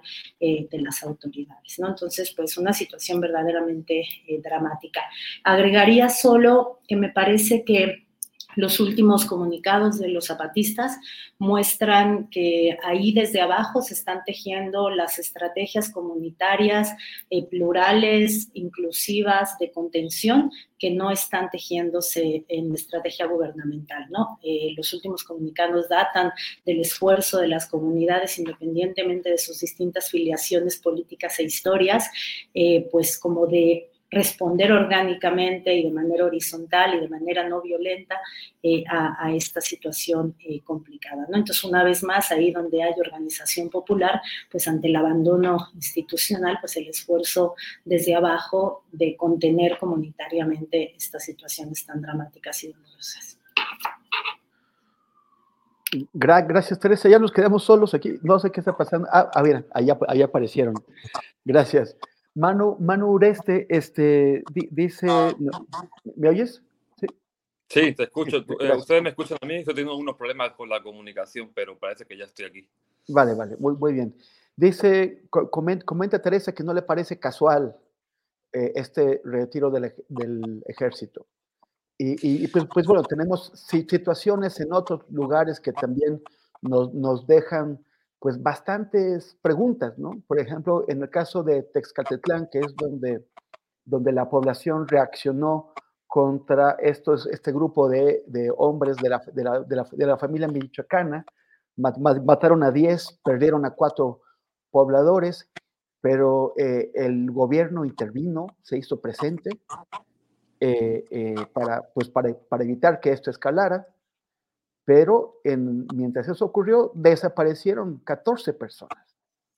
Me, me, parece, que nueve de ellas son, eh, es, se había reportado que son miembros de, la, de una misma familia que no desaparecieron en Tezcatlitlán, sino que salieron de ahí, iban a otro sitio y los interceptaron en la carretera. Yo no uno, uno, uno se pregunta cómo en una situación tan complicada, tan alarmante como la que estaba ocurriendo, el gobierno no tomó las medidas para impedir pues las represalias, como no previno las represalias contra la población. Sí, bueno, la verdad que es un, es un tema muy complicado, ¿no? Lo que estamos viendo en Chiapas, en, estos municipios de, la frontera con Guatemala, es francamente algo, eh, pues, eh, que creo que ya pasa a otro nivel, ¿no? Eh, de violencia máxime con un, bueno, los reportes hay que el ejército se está como retirando de estas zonas eh, y la preocupación de los vecinos va, va a más, pero bueno, creo que, que por desgracia, esto está sucediendo no solamente en Chiapas, aunque para mí, que llevo bastantes años también cubriendo temas de violencia si bien es cierto que siempre hemos habido de violencia en Chiapas, sobre todo relacionada con el tráfico de personas, el tráfico de, migrantes, también el tráfico de drogas, pero creo que ya lo que, está, lo que estamos viendo con el cártel de Sinaloa y este enfrentamiento con el cártel de Jalisco en estos municipios, eh, pues ya está pasando a otro nivel, ¿no? Ya hay gente que está huyendo literal de, de estas zonas y creo que ahí, ah, pues no sé, las autoridades deberían de poner todavía mucho más atención, eh, porque realmente pues hay personas que están viviendo bajo el asedio del narco, eh, del crimen organizado, pues eh, a diario y no les queda más que huir, como acaba de suceder, como bien acaba de contar Temuris, ¿no? Aquí en el Estado de México, eh, en Tecastitlán, donde muchas personas, pues parece que, bueno, esta familia parece que, que huyó de la zona y pues precisamente hace, no mucho, hace un par de semanas, aprovecho para comentarles, para meterles un poco ahí el, spot. Eh, estuvimos en Animal Político en varios municipios, en las zonas aledañas al, eh, AIFA precisamente, ¿no? porque ha empezado a haber muchos reportes de un incremento de la violencia en estos municipios como Zumpango, eh, Tultitlán, Cuautitlán, en fin, varios de estos municipios que colindan con el aeropuerto empieza a haber muchos reportes de aumentos de robos a partir de la construcción del nuevo aeropuerto y también del cobro de, extorsiones. Y precisamente fuimos a Tultitlán, que está pues como unos 16 kilómetros de, Zumpango, donde está el nuevo aeropuerto, y nos decían esto, ¿no? que a raíz también de la construcción del tren este interurbano que va a conectar Buenavista en la Ciudad de México con el, con el AIFA, pues que también ha habido un incremento de la población en los municipios de la zona, un incremento en el movimiento, y eso también ha provocado un incremento de, la, de los índices delictivos y que están surgiendo estas pues ellos no se llaman, no, les gusta decirse autodefensa porque también pues tienen mucho cuidado de decir que es, un enfrentamiento con el crimen organizado, más bien ellos lo, dicen, dicen que es más bien un enfrentamiento a la delincuencia común, pero también te dicen que, bueno, que esa delincuencia común está también alimentada por, pues, por los grupos del crimen organizado fuerte, ¿no? Y ya están organizando estos grupos de, por así decirlo, vigilancia ciudadana para, este, de alguna manera, por su cuenta y ante la ausencia del Estado mexicano, eh, pues este, intentar contener esta oleada de violencia que les afecta. Entonces creo que, bueno, que si bien el caso de Chiapas me parece algo sumamente grave y lo que sucedió también entre, entre uy, perdón por el nombre, no me, no me sale. Este, eso. Eh, es sumamente grave porque ya es un enfrentamiento directo de pobladores con eh, integrantes del crimen organizado, pues es algo que ya está sucediendo pues, en muchas otras partes donde la gente está empezando ante el avance de la, violencia cada vez más y sobre todo eh, pues ante la impunidad con que el crimen organizado pues ataca, pues ya está empezando a armarse por su propia cuenta eh, y pues tomando cartas en el asunto, lo cual creo que al Estado mexicano le debería de preocuparle pues muchísimo también eso. Gracias, gracias Manu. Jacinto, con la experiencia que tienes, con, las coberturas que has hecho, todo lo que has visto, mencionaba, añadía Teresa a, este como, como elemento de contexto el aniversario del alzamiento zapatista, ¿no? 30 años y, 27 de Acteal. Eh, Chiapas está condenado a que las cosas nunca mejoren. ¿Qué es lo que ocurre? Hay un, e, es, un, es un problema local, un problema de, de los casicazgos locales, los enfrentamientos locales, o también eh, el Estado mexicano tiene poco interés en, en Chiapas, excepto por la explotación de, de, sus recursos, como por ejemplo el agua y la electricidad. Claro. Este, muchas gracias, Temoris. Eh, nuevamente saludos a, a, Teresa y a Manu.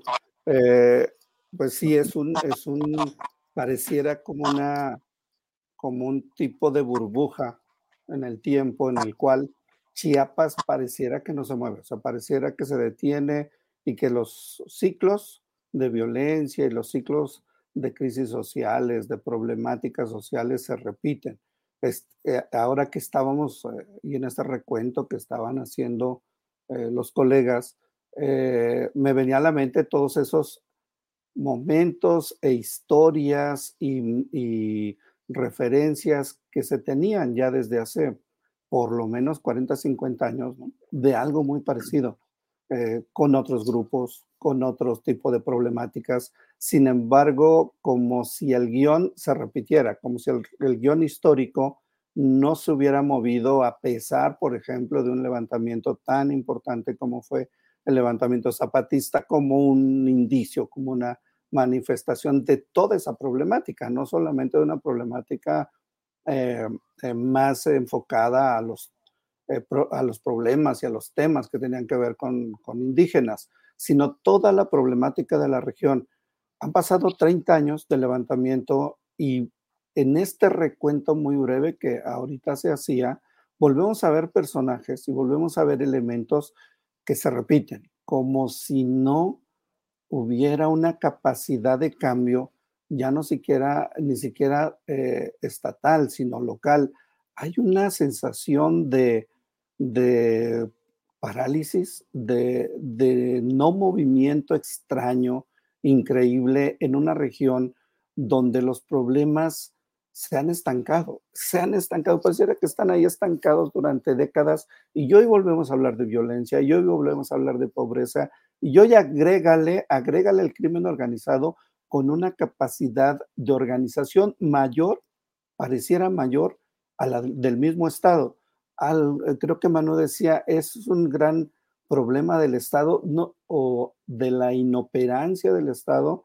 No sé, Temoris, yo creo que a veces eh, dentro de estos malos pensamientos que, que uno suele tener como, como parte del periodismo de pensar mal, a mí me parece que también funciona la violencia y que en una región tan problemática como Chiapas o el sur todo, el sur todo de México, la violencia también puede ser un buen mecanismo de distracción de otros problemas. La violencia juega también un papel muy importante en la construcción de narrativas. Yo cerraría esta parte diciendo, porque qué, ¿de qué tamaño entonces es la inoperancia o el vacío de información de parte de los aparatos de inteligencia para un, para un tema que nos convoca a ti, Temores, y a tu servidor, que nos encanta y nos gusta y nos interesa hablar mucho de los asuntos de inteligencia. ¿De qué tamaño es la inoperancia? Si cuando se levanta, cuando hay el levantamiento eh, zapatista, se sabía y se tenía información previa de que había algunos ya centros de, ejercicio para ese posible levantamiento, y después supimos que ya lo tenían registrados en el entonces CISEN. ¿De verdad no lo sabe el CNI? ¿De verdad no lo sabe la sección segunda del ejército con toda esta capacidad que hoy sabemos tecnológica que tiene, más allá de Pegasus, que damos por hecho que tiene una capacidad de información como para poder contener o enfrentar de muchas maneras el crimen organizado en Chiapas y en el sur mexicano o, o qué pasa con esa información, dónde se queda esa información que tendría que servir para la toma de decisiones y estar hablando, pues no de un paraíso, ¿no? El sur, por desgracia, es más un infierno que un paraíso, eh, pero tendríamos que estar hablando de otras fases de desarrollo, por lo menos de convivencia social, cosa que pareciera que está estancada desde hace 40, 50 años. Híjole, Jacinto, eh, precisamente hace un rato teníamos a Carlos Dada, el periodista salvadoreño, explicándonos cómo este software israelí Pegasus había servido para infiltrar a prácticamente toda la redacción, para espiar a, toda la redacción de, su, de su, portal, de, eh, el, Faro.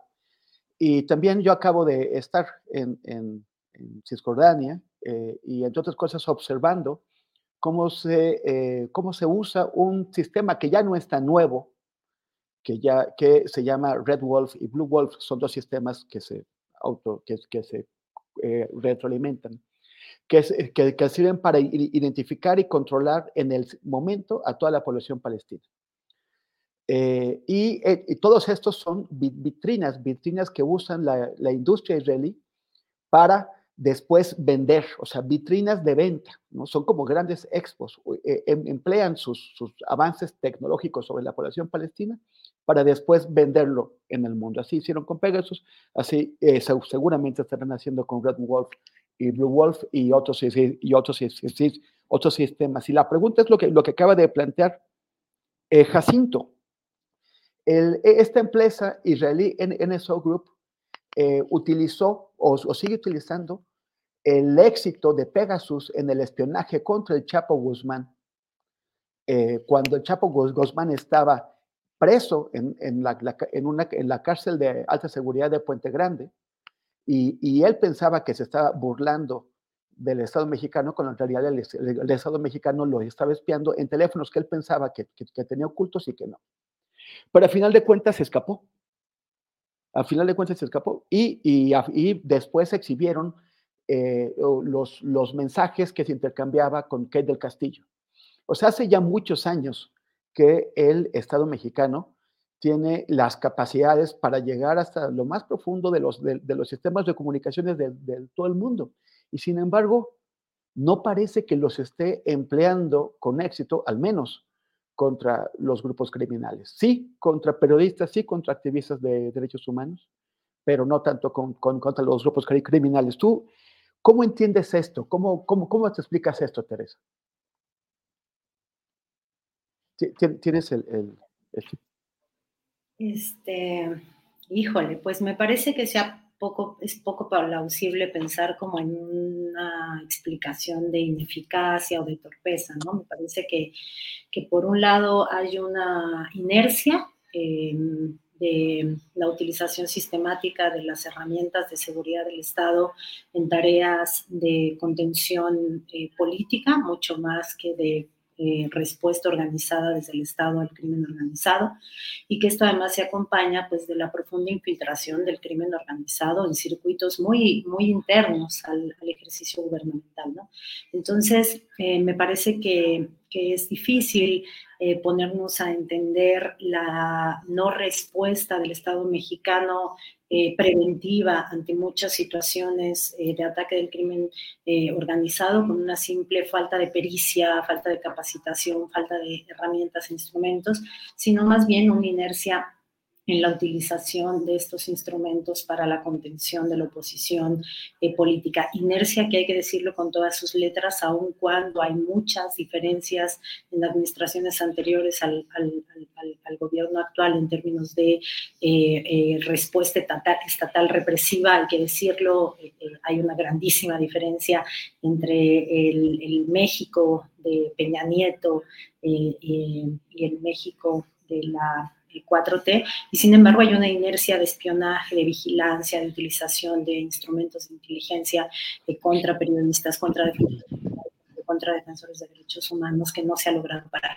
Y en esto creo que un común denominador, hay que decirlo, es el ejército, una de las líneas de continuidad transeccionales, trans eh, eh, eh, orientación política de gobierno es el actor ejército. Entonces, cuando decimos, por ejemplo, que Acteal no se ha resuelto, que sigue impune, que Ayotzinapa no se ha resuelto, que sigue impune, pues una de las líneas de y continuidad es justo uno de los actores fundamentales en la utilización de mecanismos de inteligencia en la persecución y las actitudes eh, persecutorias ante, ante eh, opositores. Y este es el ejército, ¿no? Entonces, que hoy en día se condecore a uno de los principales señalados en el crimen de, de Acteal, pues en realidad nos enseña que estas prácticas no van a acabar si no se tiene la disposición de saldar cuentas con la, actuación eh, históricamente represiva eh, del ejército, que además se ha complejizado mucho por la infiltración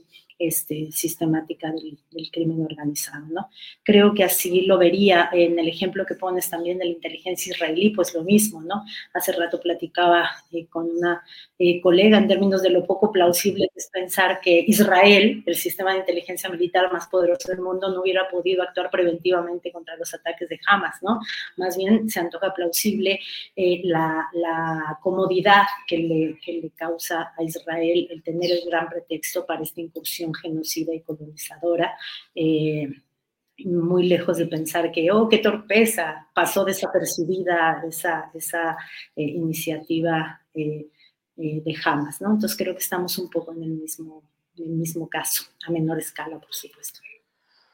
Manu, Manu, ¿tú cómo la ves? ¿Tú este, qué, qué tanto crees que, el, que las, las instituciones mexicanas de inteligencia, tanto civiles como militares, eh, eh, saben de lo, que, de lo que está pasando? Tú, tú, has visto también el caso del Chapo Guzmán, este, que, que, que, sigue siendo el gran argumento de venta de los, de los israelíes. Lo, lo, lo, lo espiamos con nuestros instrumentos. ¿Qué tanto saben? ¿Qué tanto no saben? Bueno, yo tengo que decir que eh, en mi opinión,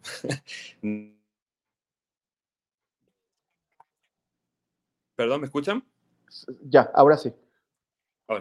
Sí, decía que yo, en mi, opinión, pues yo no veo, no veo esa diferencia ¿no? entre este gobierno y los anteriores en este tema, de espionaje. O sea. Uy.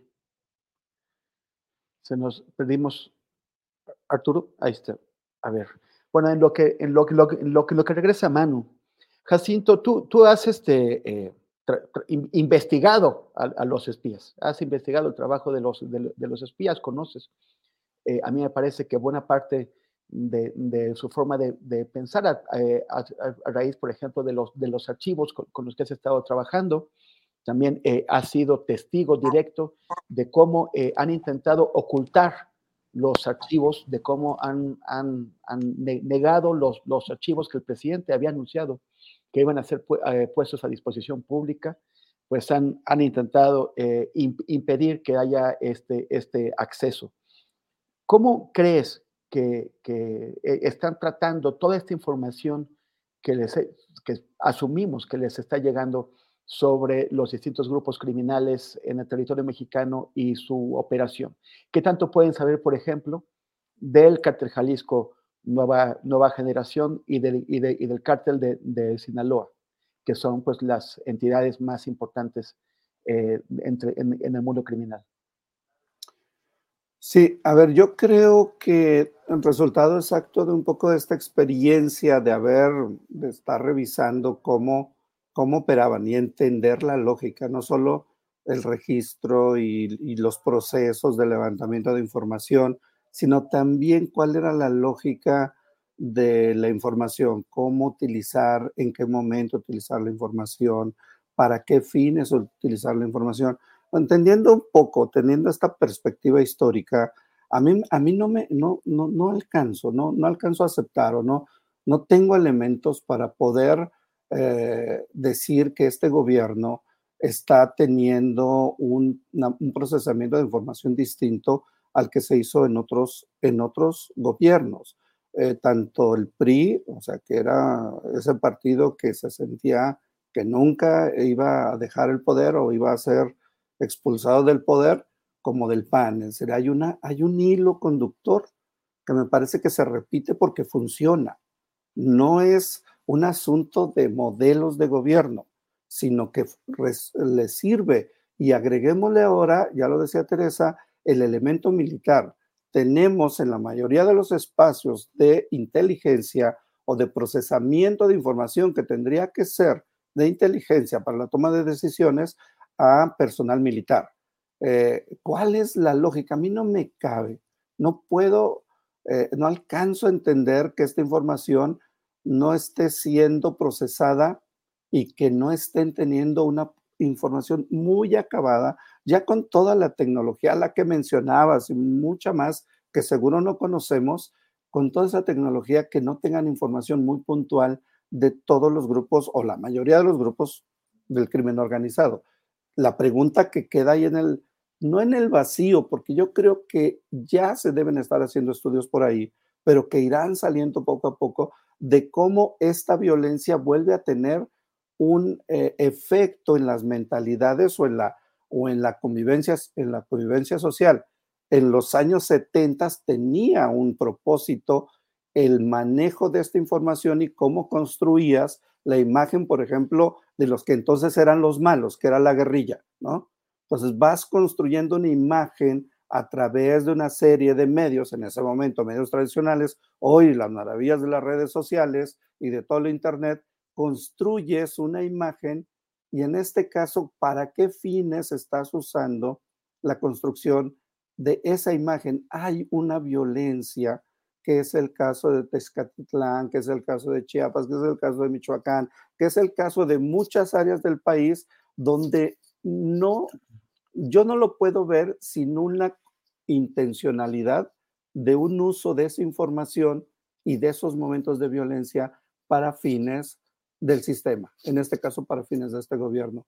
No lo veo fuera, no es, no puedo creer que los aparatos de inteligencia actuales no tengan información suficiente como para adelantarse, que es el papel de los aparatos de inteligencia, adelantarse, advertir, prevenir de lo que puede pasar. Y sin embargo ocurre, ocurre lo de Chiapas, ocurre lo de Michoacán, no encaja, no encaja en la idea, pareciera que estamos en un gobierno del 2023 con herramientas del 1960. No encaja, Temoris, o sea, son elementos que no encajan y aún así los de los 60s y 70s tenían información abundante de todo tipo de grupos que eran adversos en ese momento, a ese momento a esos gobiernos. Gracias, Jacinto. Manu, tú quisieras continuar tal vez incorporando lo que, lo que acaba de decir Jacinto sobre que él no cree que eh, estén, estén operando como si tuvieran tecnología de hace 60 años. Bueno, a ver si me deja a mí la tecnología de, Internet poder exponer mi punto de vista porque estoy teniendo bastantes problemas de comunicación. Pero bueno, yo también decía que, que bueno, en este punto no veo mucha diferencia entre, entre este gobierno y los gobiernos anteriores en el sentido del uso del espionaje, principalmente, quizá sería injusto decir este gobierno, ¿no? pero pues sí la Sedena, ¿no? El ejército. Por eso yo también coincido con Jacinto. O sea, es muy difícil de creer que con la tecnología que sabemos que hay disponible y que tienen este, pues las fuerzas castrenses sobre todo, eh, pues que no sepan o no puedan prever ni adelantarse a muchos de los movimientos del crimen organizado. Y deja eso, o sea, también parece increíble que, por ejemplo, que en Chiapas, que estamos eh, hablando de esta situación tan terrible de comunidades totalmente aterradas por el crimen organizado, huyendo, del crimen organizado cuando Chiapas es un estado hipermilitarizado. O sea, eh, eh, tenemos ahí a cientos de miles de soldados deteniendo migrantes eh, de la Guardia Nacional, del Ejército, de la Marina. Está la base, esta, la aduana enorme que hay en Wixla, donde este, hay poderosos equipos de rayos X, rayos gamma, hay bases militares por todas partes y sin embargo el crimen organizado opera con total tranquilidad y con total impunidad. Por lo tanto, yo siempre creo que un poco lo extrapola lo que sucede en México. En México hay buenas normas, buenas leyes, este, no dudo que haya también buenos funcionarios, pero el problema es que no se aplican bien las cosas, ¿no? O por falta de voluntad o porque forma parte del proceso de la terrible impunidad que hay en México, ¿no? Pero el caso del Chapo, pues quizás es el más representativo de que cuando se aplica la inteligencia, pues, pues se dan resultados, pero para eso también tiene que haber una, una voluntad. Y yo lo que, lo que creo en este sentido es que se sigue utilizando el espionaje de manera, pues sobre todo, pues, indebida, ¿no? Para, para espiar a periodistas, a comunicadores, activistas, a opositores, etcétera. Sin embargo, para investigar eh, para hacer labores de inteligencia en contra del crimen organizado, pues vemos que no hay esos, esos resultados más allá de pues este caso particular de, del Chapo Guzmán y algún otro que habrá, pero no es algo cotidiano, vaya.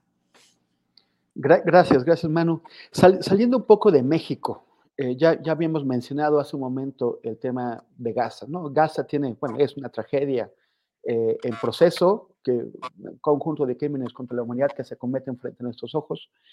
Y, y la, la, cosa es, ¿qué pasa con los, con los sistemas internacionales de seguridad, con, con, los, con los sistemas que deberían prevenir que esto pase?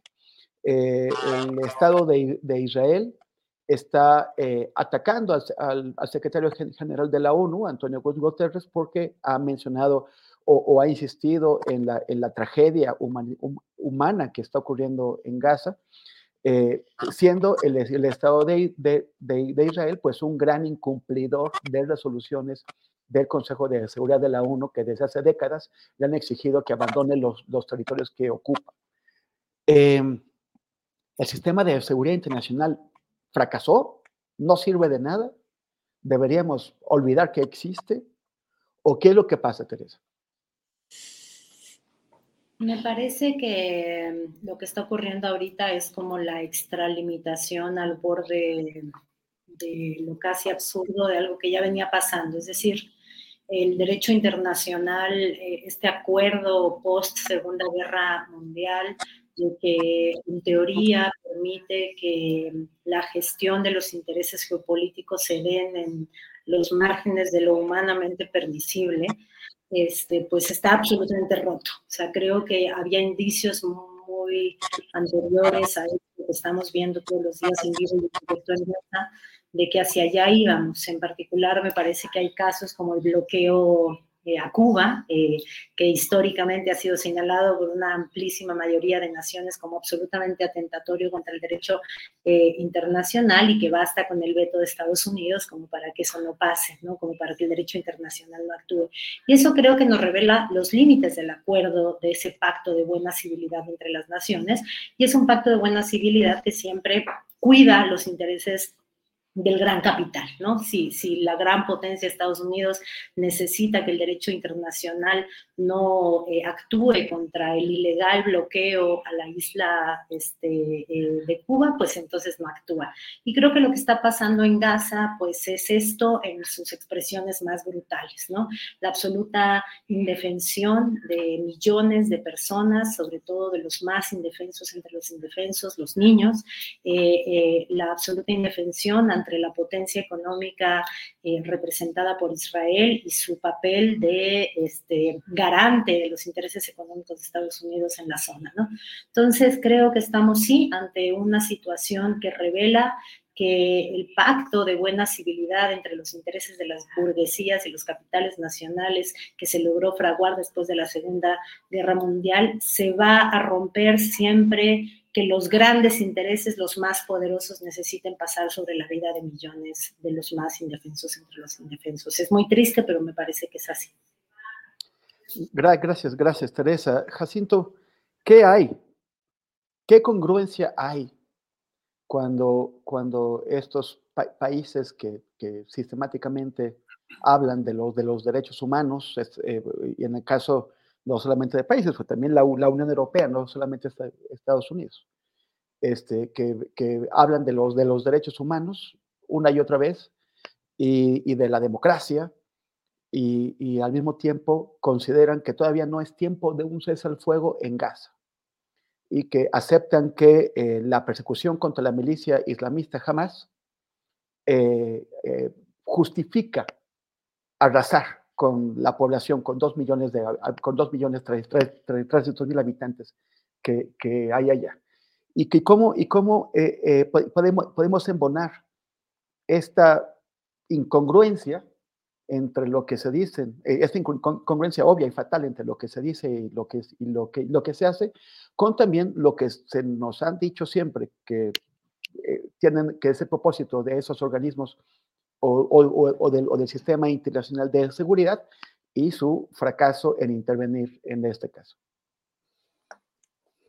Bueno, eh, difícil competir contigo, Temoris, en el tema, así es que cuando vi que, que, estaba en la agenda este tema, dije, Santo Michel Foucault, ayúdame, ¿no? Y entonces me, me puse a orarle como para que me ayudara a aportar algunas ideas, eh, compartir algunas ideas que me surgen a partir de todo este, este escenario eh, de complejidades que vemos no solo en el Medio Oriente, sino en otras partes del mundo. Y lo primero que por ahí eh, me vino a la mente es si efectivamente no hay un agotamiento incluso de las palabras y los términos y los conceptos con los cuales intentamos explicar algo sin caer en los lugares comunes, sin caer en la repetición de lo mismo que decimos cuando escuchamos o cuando sabemos de algún conflicto internacional. Este caso que es el que hoy nos tiene con la mirada puesta por todas las implicaciones de lo humano. Para mí eh, tiene eh, esa presencia, no esa, recordaba y, repasaba así como eh, tanta filosofía, ¿no? Que con la cual se construyen todo este pensamiento del derecho internacional. ¿Cuántos pensadores no están atrás de la construcción de este tipo de ideas fantásticas, que nos ayuden a la humanidad a sobrellevarnos como humanidad a pesar de todos los conflictivos que somos. Eh, y cómo en un determinado momento como el que estamos viviendo, que vemos o que ocurre en Medio Oriente, pareciera que todo esto se derrumba. O sea, todas las ideas que teníamos de lo humano, de la, de la comprensión del otro, ¿no? Citando a Levinas de esta responsabilidad con el otro, que eh, se derrumba. Y entonces nos quedamos, por lo menos en mi caso, me quedo como en un vacío eh, conceptual. ¿Con qué palabras enuncio lo que está pasando, Temoris? Yo te he escuchado muchas veces y te sigo en tus comentarios y de pronto veo que hay un tipo de agotamiento de las palabras porque la realidad ya no encaja, o sea, lo que, lo que está ocurriendo ya no encaja con lo que se pretendió en algún momento regular para que pudiéramos sobrevivir como grupos sociales o como comunidades. Para mí lo que pasa en Gaza es también una referencia y uno de los síntomas donde el lenguaje llegó a una frontera, pero no solo el lenguaje para explicar lo que está pasando, sino también llegó a un límite el, el, concepto del ser humano, porque, porque hay, una, hay una destrucción de todo lo que creo que, nos movía y nos motivaba y nos, y nos daba significado como seres humanos. Un silencio en el cual esperaría que en este proceso y en estos ajustes podamos encontrar las palabras, y las nuevas palabras o construir las palabras que ayuden a reconstruir, porque al final de todo es el lenguaje, ¿no? La clave de la convivencia. Hablamos y por tanto eso nos ayuda a reconectar. Creo que hay que volver a tejer, a tejer palabras que nos ayuden a reconstruir.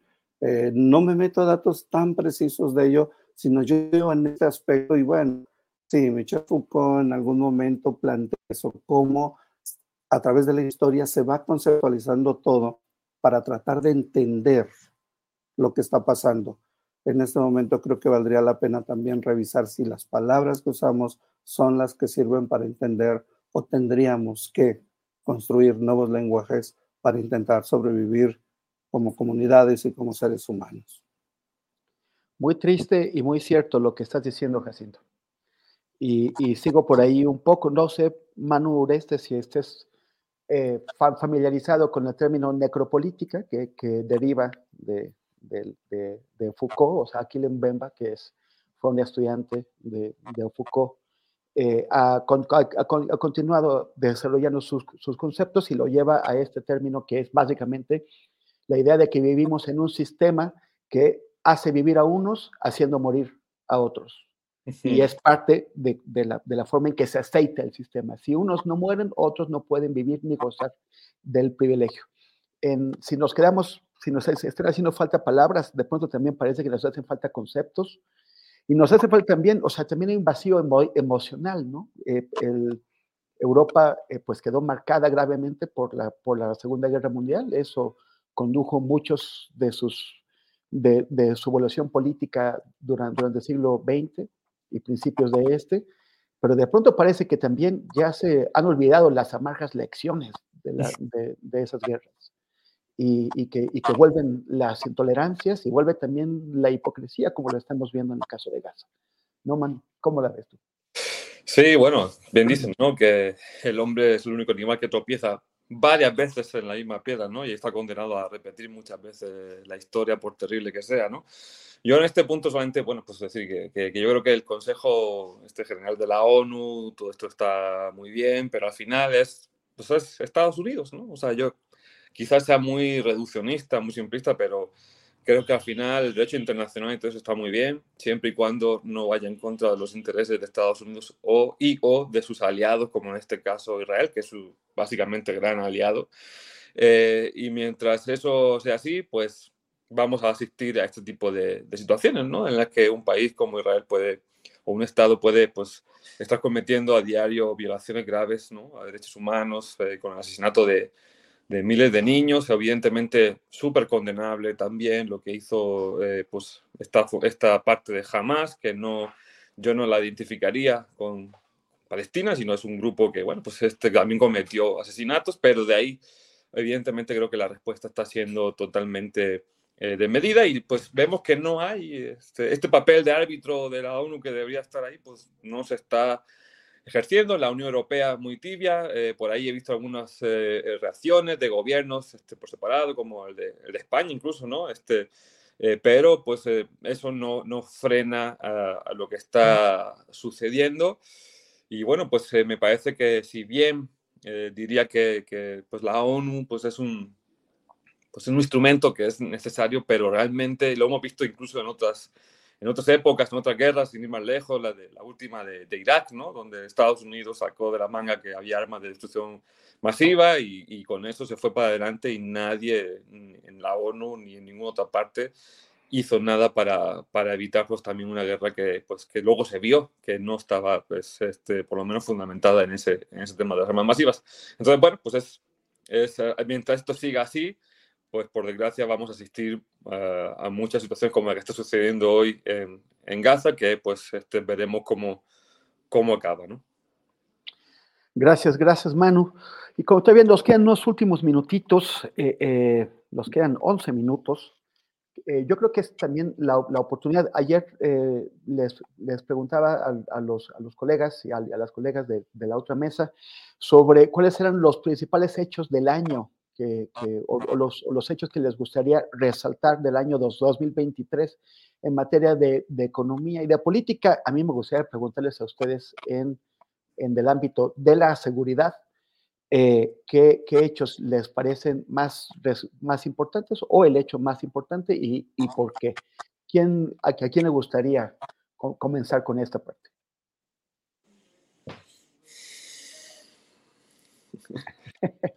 no se amontonen.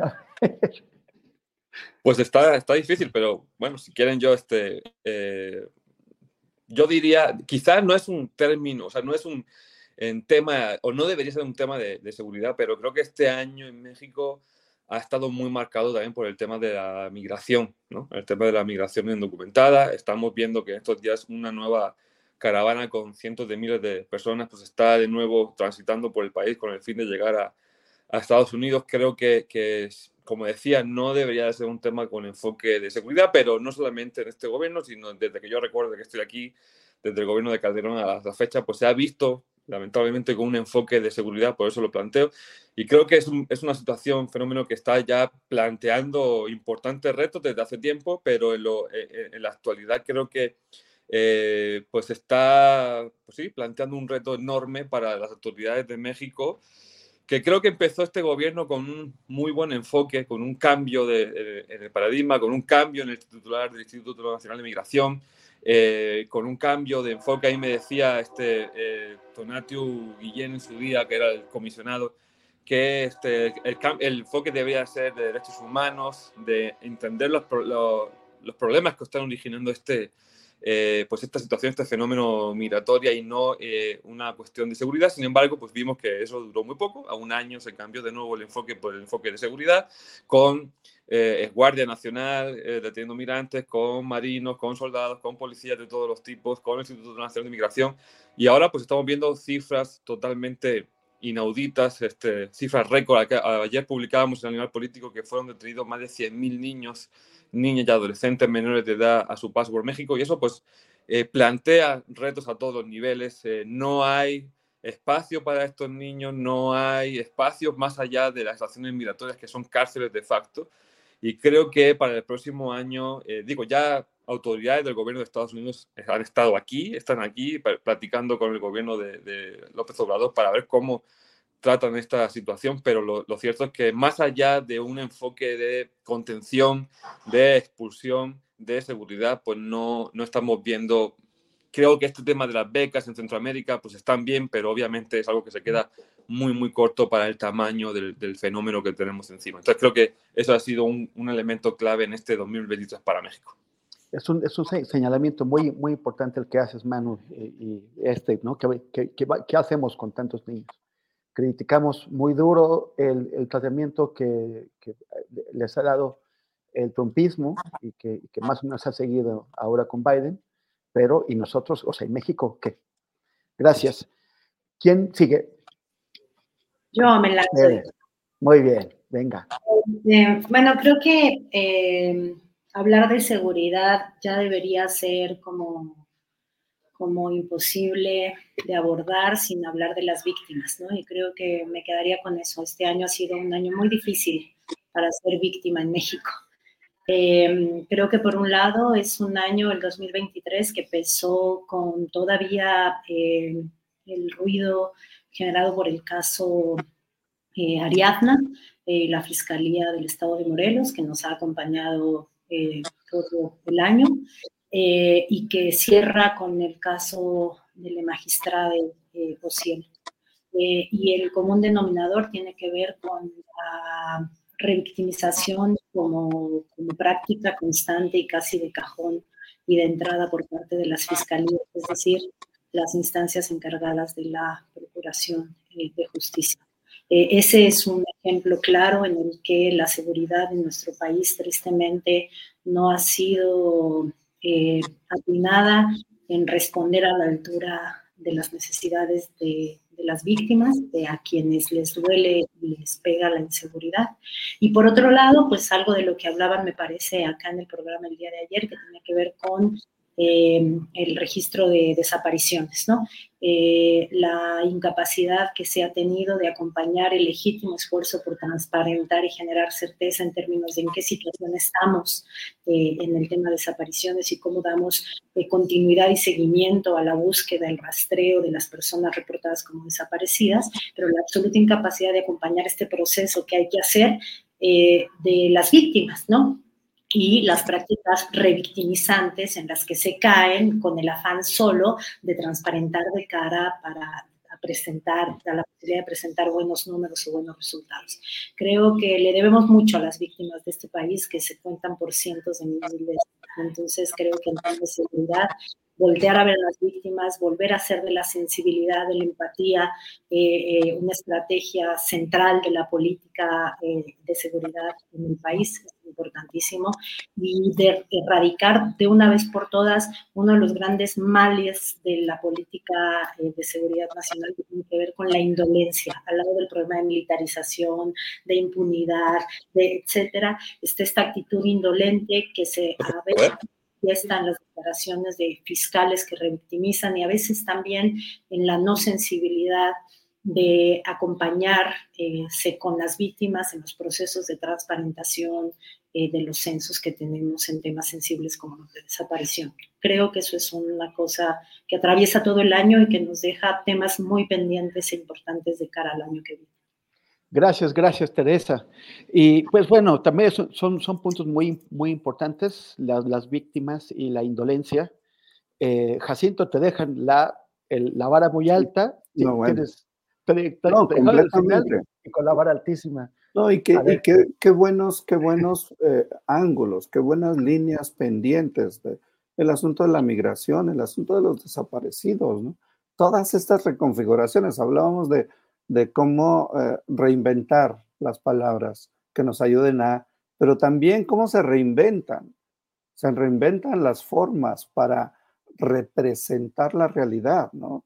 El asunto de los desaparecidos es, es preocupante, cómo este intento de representar de otra manera algo tan, tan doloroso como son los desaparecidos. Y una preocupación que ahí cruzaría con todas estas que han mencionado, pues es el reforzamiento. Para mí la gran preocupación y que va a estar ahí por mucho tiempo, para nuestra desgracia, es el reforzamiento del ejército en tareas ya no solo de seguridad pública, sino también de administración pública, lo cual es otro nivel. Eh, y si tenemos a personal militar o a el ejército reconfigurando las realidades, creo que es una preocupación superior.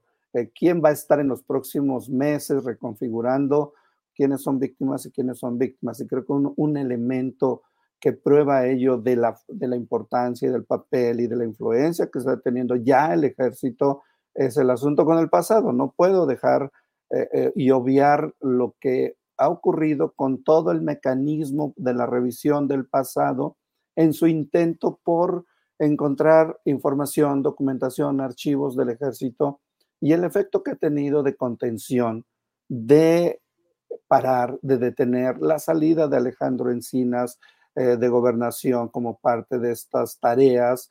Todo el poder que hoy tiene el ejército me parece que es un asunto de seguridad y de, preocupación social porque no es eh, que se rompa o que se acabe o que se modifique con este sexenio. Creo que va a estar para rato y sus efectos los vamos a seguir viendo y para mí ese es un, un elemento que, que es de los más importantes de este año, el nivel de poder, de reforzamiento del poder que tiene hoy las Fuerzas Armadas en general y en particular el ejército en tareas no solo de seguridad, sino también de administración pública, lo cual para mí no es nada menos.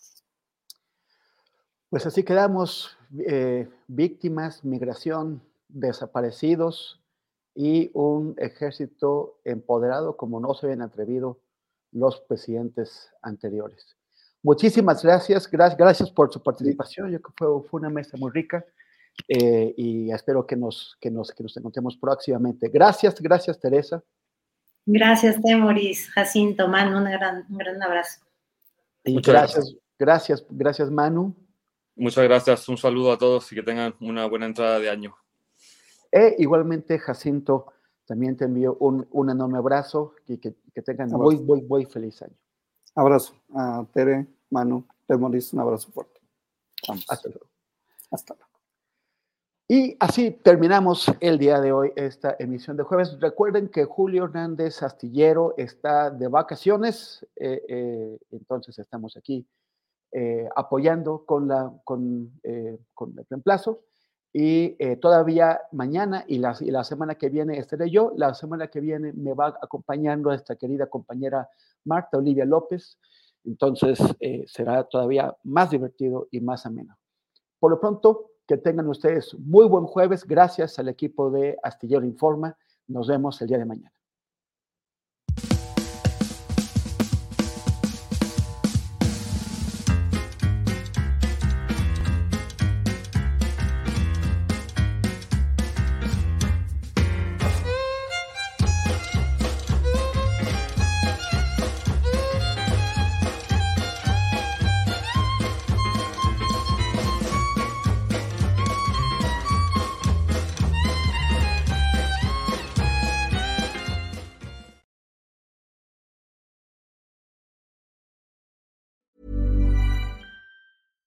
Selling a little or a lot?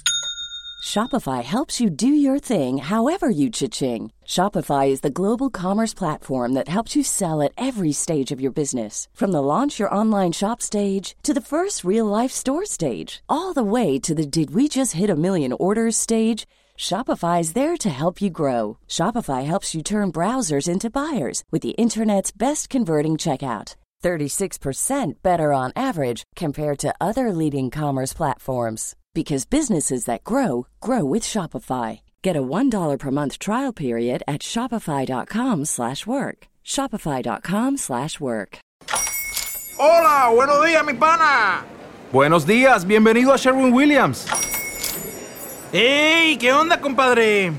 ¿Qué onda? Ya tengo lista la pintura que ordenaste en el ProPlus app. Con más de 6.000 representantes en nuestras tiendas listos para atenderte en tu idioma y beneficios para contratistas que encontrarás en aliadopro.com. En Sherwin Williams somos el aliado del PRO.